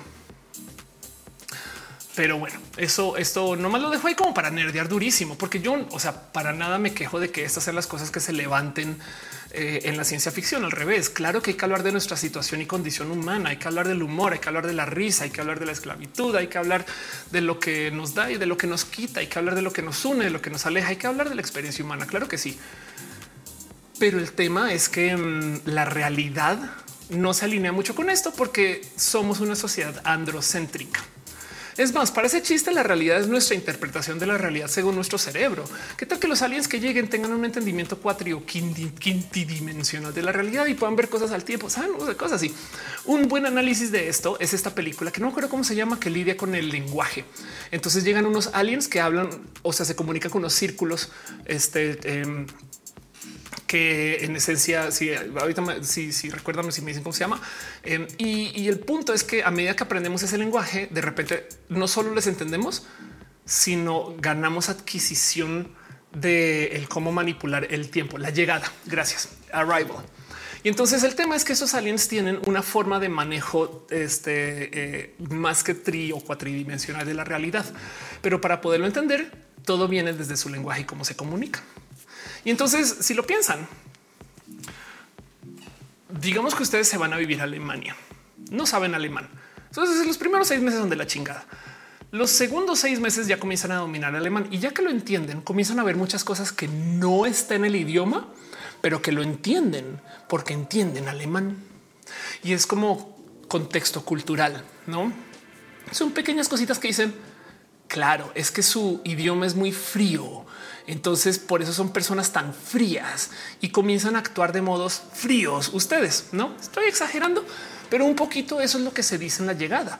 La llegada lo que nos dice es que cuando aprendemos a comunicarnos, no solo estamos ocupando palabras, estamos ocupando un campo inmenso de capacidades tanto que en este caso se aprende a hacer manejo temporal. no, ya, ya, está un poco volado porque es la ciencia ficción, pero justo ese es el punto. Em, eso va un poco desde, como decía Sergio Quiroz, de la teoría lingüística. Entonces es una hermosa propuesta, pero vean cómo todavía estamos hablando de los seres humanos. no, como que ese es el punto que em, y me parece lo interesante que es, porque la verdadera pregunta es entonces, para poder entender a aliens, toca aprender a pensar como aliens, pero nadie ha hablado con aliens. Entonces, ¿qué hacemos? Saben que mejor hablemos de seres humanos, porque también es posible que lleguen los seres humanos. Perdón, es posible que lleguen los aliens y sean iguales a los seres humanos. ¿Qué tal que lleguen los aliens y se vean como venezolanos? Güey, saben, porque resulta que en el planeta más cercano este, las condiciones se dan para que sea muy similar a Venezuela. Tienen hasta ese mismo acento. Si eso no les duele los sesos, este eh, les voy a mostrar algo. Esto, esto hace, hace nada me percaté que este no mucha gente tiene esto presente, pero un país de que tiene, em, vamos a ver si encuentro algún buen video. Eh, un país que tiene medianamente. Eh, a ver, a ver, a ver, a ver. Speaking, vamos, vamos a no sé si ubican el Tagalog. Tagalog. Ese es súper entretenido. Em, vamos a ver si este video me sirve. Capaz si no, porque nunca lo he hecho, pero mm, porque nos vamos allá. Is strictly just for better than I can. Wish me luck. And kasi natin pumunta tayo sa LA. Kumain tayo. Kumain tayo. Kumain tayo muna. Kasi horrible eso. Este. Desde niña ya comprendía el español porque mis abuelos siempre hablaban en español, mi madre también. Ahí les va. Chequen. Habla, habla el español filipino, ¿no? El español se necesita en todo el mundo. Y más aquí en Filipinas por nuestra historia y nuestro amor es español. ¿Sabían ustedes que las Filipinas estuvieron dominadas por España más tiempo que lo que España dominó México? por consecuencia, hay una genuina discusión de si la gente de las Filipinas son latinas. y o este em, son personas que pertenecen a Latinoamérica. Y entonces aquí dice que sí o que no y tienen, tienen arquitectura española, hablan español como no este o, o tagalog. Y hay unos casos donde las palabras son tan cercanas, pero no saben. Maestros españoles crearon un cuerpo de maestros filipinos. Representantes del país en el Congreso de Malolos creo que casi todos hablaban en español. Así que, pues, escribí, escribieron la constitución en, ese idioma. Y como el héroe nacional, José Vieron eso, escribieron la constitución de las Filipinas en español. Y entonces, ¿a dónde voy con esto? Es a pensar como de verdad que hay una cantidad de cosas que culturalmente hablando te queda la duda de y entonces será que el habla te hace de donde vives te hace. Hay muchas cosas que somos ahorita de nuestros cuerpos que responden a nuestro ambiente. Por ejemplo, respiramos oxígeno y a cierta cantidad. O sea, si nos vamos a un lugar muy elevado o muy bajo agua, ya no hay tanto oxígeno y simplemente no podemos vivir. Los ojos, chequen esto por si no lo sabían. Entonces ahí les va eh, visible spectrum wavelength. Entonces hay luz en millones. La luz, como se le conoce, existe en un sinfín de colores, pero no más podemos ver una, un segmento muy específico de colores que se le llama el espectro visible. Así que oh, esta imagen está horrible. Vamos a ver esto un poquito más grande. Aquí está. Entonces, de todos los, todas las expresiones de energía que se pueden considerar como transmisiones electromagnéticas o potencialmente luz, hay solamente un segmento específico este, que está aquí, no entre 400 nanómetros y 700 nanómetros. Ok. Ahora, ¿por qué nuestros ojos pueden ver esto? O sea, el infrarrojo, piensen ustedes que es un color que no podemos ver, pero ahí está. El ultravioleta es un color que no podemos ver, pero ahí está. Esta luz visible, entonces, por si no, no lo habían visto nunca, eh, espere, eh, esta luz visible de puro chance, podrían decir ustedes, a lo mejor es más bien el espectro de luz que genera el sol. Ah, qué casualidad. Pues resulta que de los químicos de los que está compuesto nuestro sol, la luz que más genera, la energía que más escupe nuestro sol, justo es la energía que responde a los colores visibles. O sea, nuestros ojos ven estos colores en específico porque nuestro sol genera esos colores a mayor cantidad. Entonces nuestros ojos son una respuesta a que ese sol está ahí. Con las edades de las estrellas, la luz que generan es diferente. O sea, por eso los se vuelven este, eh, no como que red giants, no, porque entonces comienzan a emitir energía en otro, en otro lugar del espectro visible o menos o más, saben? Y si se está moviendo, si no se está moviendo. O sea, si nuestro sol fuera em, mucho más viejo o mucho más joven estaría emitiendo energía en otro espectro de luz y nuestros ojos por consecuencia no verían estos colores, sino otros. Y el tema es que hay unos colores en particular que atraviesan roca. Eh, por ejemplo, hay unos colores en particular que atraviesan además el, eh, este, eh, el bueno, que atraviesan, que atraviesan el silicio. Por eso las ventanas son sólidas, pero transparentes. De hecho, por eso es que los celulares o el la Wi-Fi atraviesa las paredes, porque en la frecuencia en la que se está transmitiendo, en esa frecuencia los materiales de las paredes son invisibles, o sea, son ventanas, ven a través de la ventana. Y así que te deja para pensar el qué tal que los aliens vengan de otro planeta donde su sol no es tan joven o tan viejo como el nuestro y entonces sus ojos vean en otras frecuencias. Y eso es todo un tema, ¿no? Pero bueno, em, dice em, Sergio Quiroz Senpai me notició.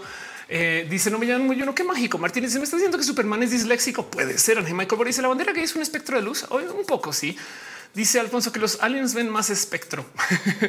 que le dice subieron aliens de otras galaxias, probablemente verían otros colores. Exacto. Sergio Quiroz dice el descubrimiento del espectro electromagnético. Lo que vemos, tocamos y sentimos es una mil millonésima de la realidad. Total. Eh, Adam Frías dice busca, Kiki and Boba Effect. Ah, claro, sí. Vamos a buscar eso. Este mm, sí, esto es todo un tema, pero mm, sí, justo el tema es que no solo relacionamos los colores, sino también los sonidos. Entonces resulta que si yo les dijera a ustedes a cuál de estas, cuál de estas figuras creen que se llama Kiki y cuál de estas figuras creen que se llama Boba, resulta que la gran mayoría de la gente diría que la de la izquierda se llama Kiki no es obligatorio si lo piensan, no, pero ahí está. Em, en fin, este dice George, pero es que piensa que la que es Jules en Euforia está haciendo. No sé quién es Jules, no he visto Euforia y qué lástima que esté siendo acusada de transmedicalismo. Quizá que dijo, no sé si quieras dar más contexto. Rock and dice el vidrio absorbe luz ultravioleta y deja pasar el visible. Así que si viéramos luz ultravioleta, las ventanas no son transparentes. Exacto, exacto. Eso es impresionante de pensar, no? En em, Carlos Gasquez dice la energía emite energía en todo el espectro sin materia y a partir de ella no depende del material, eh, emite o absorbe energía en ciertas temperaturas. De hecho, así es como sabemos que una estrella distante está compuesta de tal químico, no? Arnulfo dice yo lo pensé al revés. ¿Será que será que es porque soy zurdo? Puede ser. Dice Rafaela, ¿y por qué los insectos ven más colores y los pájaros? Pues ven colores diferentes y justo responde al ambiente en el cual se desarrollaron. Lo mismo los perros, ¿no? Goku verá más colores o menos o colores diferentes. Alejandro dice los aliens son de vidrio, por eso no los vemos. Exacto. Y la gente bisexual también ya no va a hacer ese chiste más. Em, dice que le si hubiera aliens de otras galaxias, verían otros colores. Eh, Martínez, sí que sí, Superman es disléxico, es una buena pregunta. Pero bueno, ok, gente bonita. Creo que ahora sí ya es hora de irme despidiendo. Ya estoy cumpliendo las tres horas y tantillo con todo y el break. Voy a tener que pegar los dos episodios. Estoy requete feliz que sobrevivimos dos horas 32 minutos y colita con la transmisión sin caerse. Tenemos una transmisión estable. Pero bueno, gracias por acompañar, gente. Espero que le hayan pasado medianamente bien. Yo sí que la pasé bien hoy. George Pérez dice: Jules es un personaje trans en euforia. Es interpretado por una actriz trans. Parece que le apoyó una, parece que apoyó una publicación que acusaba a personas no binarias de la transfobia y falta de acceso médico. Claro.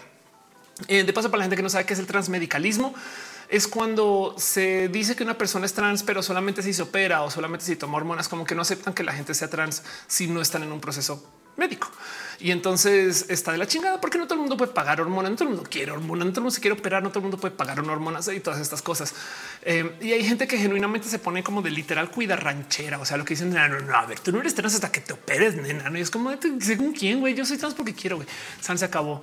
Eh, y entonces hay gente que mm, es que no piensa así y eso se le llama ser transmedicalista. No es chido, pero bueno, suele ser quiero decir algo horrible, eh, que la gente transmedicalista suele ser gente a veces un tantito más privilegiada que no entiende que no todo el mundo puede pagar una cirugía o que la quiere para ese chiste, pero no sé si esto es el caso acá. Suele ser, no es una realidad global.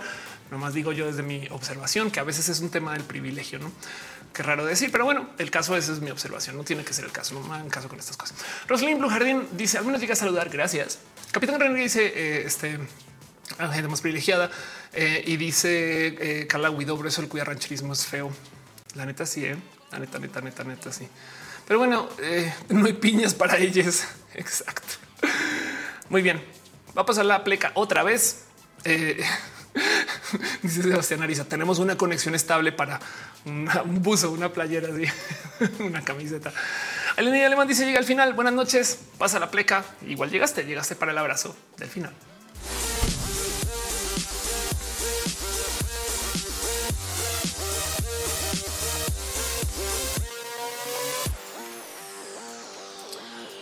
Bonita, gracias por estar acá y gracias por acompañarme. Estoy súper requete mega feliz que el show haya funcionado después de todo. Supongo que le voy a tener que seguir jugando y esperar que no se siga cayendo la transmisión por millones de motivos, pero que ya no dependen de mí, dependen de mi enlace. Y eso que tengo un enlace bueno. Em, no sé bien qué hacer, excepto tener un enlace de respaldo. Le voy a meditar porque se implica pagar dos líneas de Internet y honestamente pues creo que sobrevivimos el show de hoy sin tener que pagar dos líneas de internet. Además, como digo sola, o sea, va que uno diga no, es que entonces toda la familia se ve beneficiada.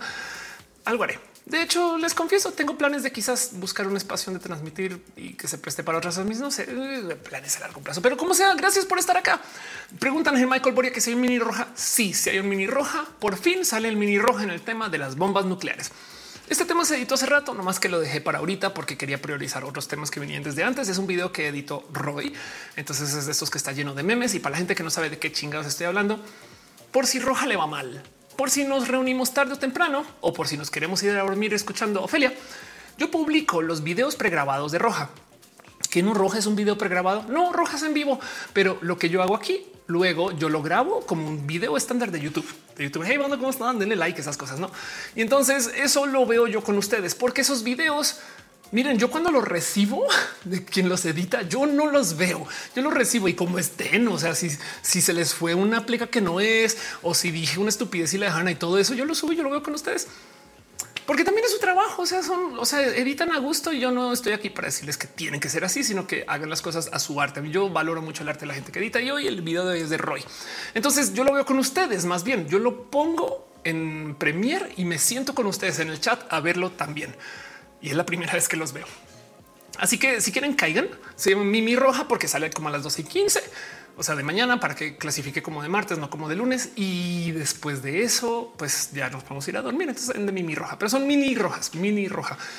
les spoilero que viene un proyecto a hacer rojas aún más cortitos, como para tipo TikTok, que se van a llamar nano roja o micro rojas. No me decido todavía, pero eso va a suceder. Jessica dice al menos es un segundo modo en que se procese la transmisión, pero, pero este solo tengo una línea, tengo una línea de mil megabits, tengo una línea de mil de bajada y 200 de subida, porque estamos sufriendo por esto o 300 de subida. Este eh, es más, vamos a vamos. Es que es que por esto es que les digo exactamente qué es lo que está pasando em, con no cómo funcionan estas cosas. Pero bueno, dice Alexa John Jackson que le llamen a roja. Exacto. Antonia Naya de la Torre deja un abrazote. Gracias de verdad por tu cariño y por tu amor. Aguante la guelga. Dice em, no pague otra comadre. Exacto. Total. O sea, de verdad, créanme que cuando, les digo es que no quiero contratar otra línea es porque estas cosas pasan. Em, dice Carlos Widobro, Nano Roja suena chido. Dice que dice no sé, así es cuando se stream dos PC. Sí, eso también puede ser la verdad. Pero bueno, el punto es que Monserrat Morato dice deje esa línea en paz. Huevito dice me encanta que estás en TikTok. Yo estoy en TikTok hace rato, nomás que si quiero volver con todo el este eh, mi roja de la vida y eso va a suceder. Antonia dice nos envió mi mensaje, pero que pusiste no pasa nada. Te leo de todos modos y gracias por colaborar. El caso. Entonces eso va a pasar ahorita y quiero que sepan que yo hago todo esto y con el máximo esfuerzo para que funcionen micros, luces, las compus, todo esto, em, porque valoro mucho roja. Ustedes son el centro de mi corazón.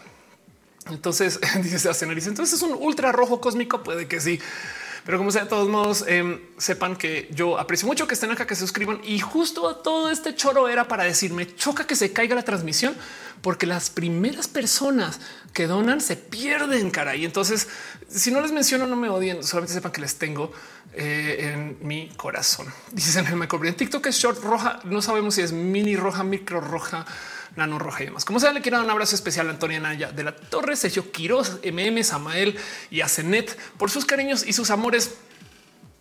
También este, eh, este, un abrazo a Arnulfo Harnga, Krillanath y a la Lucy Fly por suscribirse. Eh, y eh, en el, este, el Facebook Arnulfo se suscribe y Vanessa Torres de unas stars. Gracias por los mil, por los millones y por ser parte de esto. Dice Antonia, este era. Me alegro el corazón pasarme por aquí en un breve momento. Te mando un abrazo, muchas piñas. Espero vernos pronto. Claro que sí. Dice Carlos Mazarigos, va a haber continuación el canal de Ideales MX. Por ahora no. Em, de hecho, voy a estar haciendo cositas con Pride MX. Otra historia. Eh, yo creo que el miércoles les estoy hablando más de eso, pero con Ideales por ahorita no mucho, no. Sepan que les tengo en el fondo de mi corazón. Eh, primero que todo, quiero leer nomás la lista de la gente chida que está en el Patreon. Ana Navarro, Aflicta, Ballena Gordita, Guillermo Lanjar, Alex Sánchez, Franco Chocuas, Francisco Godínez, Signis 13, Robbie y Trini P. Gracias por su cariño y su amor. También te paso un super abrazo. San Cocu 66, Irlanda S21, Wisdom Harris, Vianix, Valentina, Úrsula Montiel, un polinomio, Sergio Quiroz, Sand, Abella, Samata Pérez Guzmán, Ro Hernández, Roger y Alberto Tegamina, Catarro, Perosa, Rafael Villalobos, Priscila Martínez Fraire, Pollo Rico, Pollo, Perruno H. Te queremos también a ti, Perruno, Perruno, Pedadita Santos, Paulina C. Patricia Rivera Rodríguez, Pamela Gutiérrez, Pablo CG, Omar CN07, Nora Neco 09, ni un Snake, Néstor Maldonado, Rosa, Ruti, Naruto, Yusef, Son Top, Muba, Música, Karina Mura, Arts, Más Cristal, Mis Wizard 2, Mis Uva, Misael Garay, Minerva López, Mike Lugo, Mejía, Mazatzin Armenta, Maete, Iturar de Farías, Mavila Morales, Maricar Monroy, Mariana Ram Galvez, Magdalena Álvarez, Luz, 07 Lucero, que ya Liliana 00, Luma Salute, El Mother, La Tutix Labra, Bu, Krilian Azkatza, Cabetidos 18, R. Julián Galo 6, Josué Cortés, Jorge Díaz, Jessica, Mi Jessica, Díaz, Diva, Vázquez, Yadeloy, Irene RN, Aino Tony, Igliana González, Asos Pancakes, Siga de Pato, Héctor F. Arriola, Haji, bajo BS, Gustavo Rocha, Gustavo González, Grey, G. Grey, Regón, Jerónimo Quintero, Garnachita, Gana, Susi, Gabriel Mesa, Flavio, Madallo, Sira, Hernández, Fernando, Cernas, Fabio, 23, Ramos, Desarrollo, un podcast más, Eri Frank, el Marroquín, el famoso Edgar Rego, Edgar Rego, Donald del Valle de los Pepe, a quien nos tenemos mucho cariño, amor, también con familia, David Torres, Daniel Vargas, dale caro, quien se suscribió desde antes que se pudiera suscribir a ningún canal, nadie. Dani es, es, el Imperator Cat Es que Caro es la persona que lleva más suscrita a este canal este, desde el inicio. Eh, un abrazo a Carlos Cravioto, Carlos como Capitán Guerrero, Brenda Pérez Lindo, Black Spy, Bert Hernández, Azucena Baez, Aure Castillo, Artis Ronulfo García, Franco Arnulfo García, Aren 93, Álvaro Bobski, Aren Satzeitzel, Animark, Andy Mejía, Andrés, Felipe Hurtado, Murillo, André Bete, André Conde, Alianza y Coconut, Ana Virgen, Alfonso 84, Alejandro González, Ale Galván, Aldo Aguilar, Kiame 007, Aflicta y Ada González. Gracias por ser parte de esto. Eh, dice: Alguien nota que cada vez lo dice más rápido o lo escuchas más rápido. Puede ser.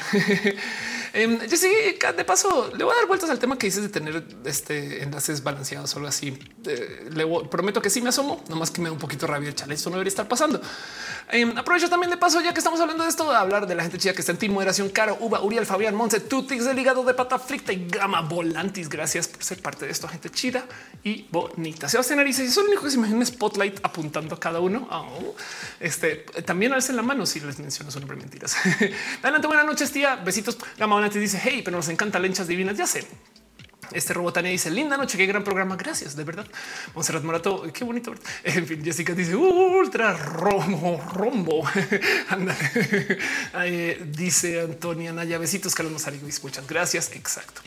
Em, aprovecho entonces también me va a pasar por las plataformas. No siempre me dicen toda la gente que está conectada, entonces varía y depende, pero quiero super un abrazo a Alejandro Adams, Antonio Nayela, Torrano García, Alemán, Carlos de HP Gama, Volante, Jessica Mago, J, Mario Luis Rivera, Marshan, Robotania, Roslyn, Blue Jardín, Rumbox, Sebastián Ariza. Yo sé que estás por ahí. Adric Maniagua, besitos, abrazos, Selenático. No sé si te sigues conectando, pero vamos a decir que sí. También de paso a Bea Cravioto, que yo sé que andas por ahí, besitos especialitos. Em, un abrazo también a la gente chida que está en las plataformas que Facebook no me dice dice, pero un abrazo en Michael Boria, Calahuidobro, Arnulfo García Franco, dice todo el nombre completo. Imagínense. Em, este, eh, eh, ¿quién más andará por ahí? Mesli Gallardo, gracias también por ser parte de esto. Y la gente chida que está en el Twitch híjole, cómo eligen ustedes los nombres más difíciles de leer. Y por eso creo que es que les quiero mucho, pero le quiero dejar un súper abrazo. Ah, o oh, Supa 421 TFQ, la Place, Adoxtro, Alexis de Nexis, Ana Manana bajo 10, Arthur de Baskerville, Aten, Huevito, Capitán Carnegra, Cifra H, Commander Ruta, Dan 682 Denise con dos S, LGF, Gamer 01, Isma 72, Jess Ramsa, Kiken Chicken, Killer Queen 01, Lili Tati, Luis catalándico signio Madi en San Mika Goku 1 Misokada, Loraneco 9 Not eh, este, a Mr. Beast Concept Pineda Place, Saint Jerry y en bajo Scarlet Camps, Carwitch, Sophie Fox 21, Tis Cloud, Tobievo, eh, Tomás BM001, Valwin, Virgo Pros y Yaja Ilustra. Gracias por todos los millones ser parte de esto. Mario Luis Rivera dice alguna frase que nos puedas decir. Sí, Clatu, Barada Nictu. Lo dije bien. y también este, eh, eh, eh, si ves a alguna persona en la diversidad, dale un abrazo, un poquito de cariño y amor. Pero bueno, Em, dice huevito, hora de brillar. Claro que sí. Sebastián Ariza soy el único que se imagina Spotlight carré besitos, cariño, amor. Gracias por estar acá. De verdad. Antonio Nada, Anaya de la Torre, Rock and Pirates, eh, Rafaela Gama Volantis, Ángel Michael Boria, Brimo Who, Killer Queen, este Eleonora Póndigo, Hígado de Pato, Mario Luis Rivera, Gama Volantis, Aldubar, Elenida Alemán, Sara de Noche. Yo sé que andas por ahí.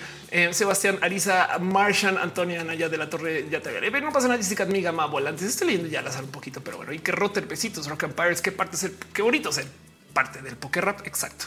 Ale Carré, también besitos, abrazos, cariño y amor. Pues nada, creo que eso es todo lo que tengo para ustedes hoy. Gracias por ser parte de Roja. Nos vemos ahorita en unos minutillos. Gracias por acompañar. Espero que haya sido un show medianamente entretenido para mí. Si lo fue y que bueno que ahora sí funcionó el carajo enlace. Entonces esperemos que esto funcione también de ahora en adelante. Y ya dice Scarlett el rap más rojoso. Exacto. Pineapple. Se analiza Pineapple Pen. en fin, les quiero un chingo. Nos vemos en la próxima. Bye, piñas, piñas.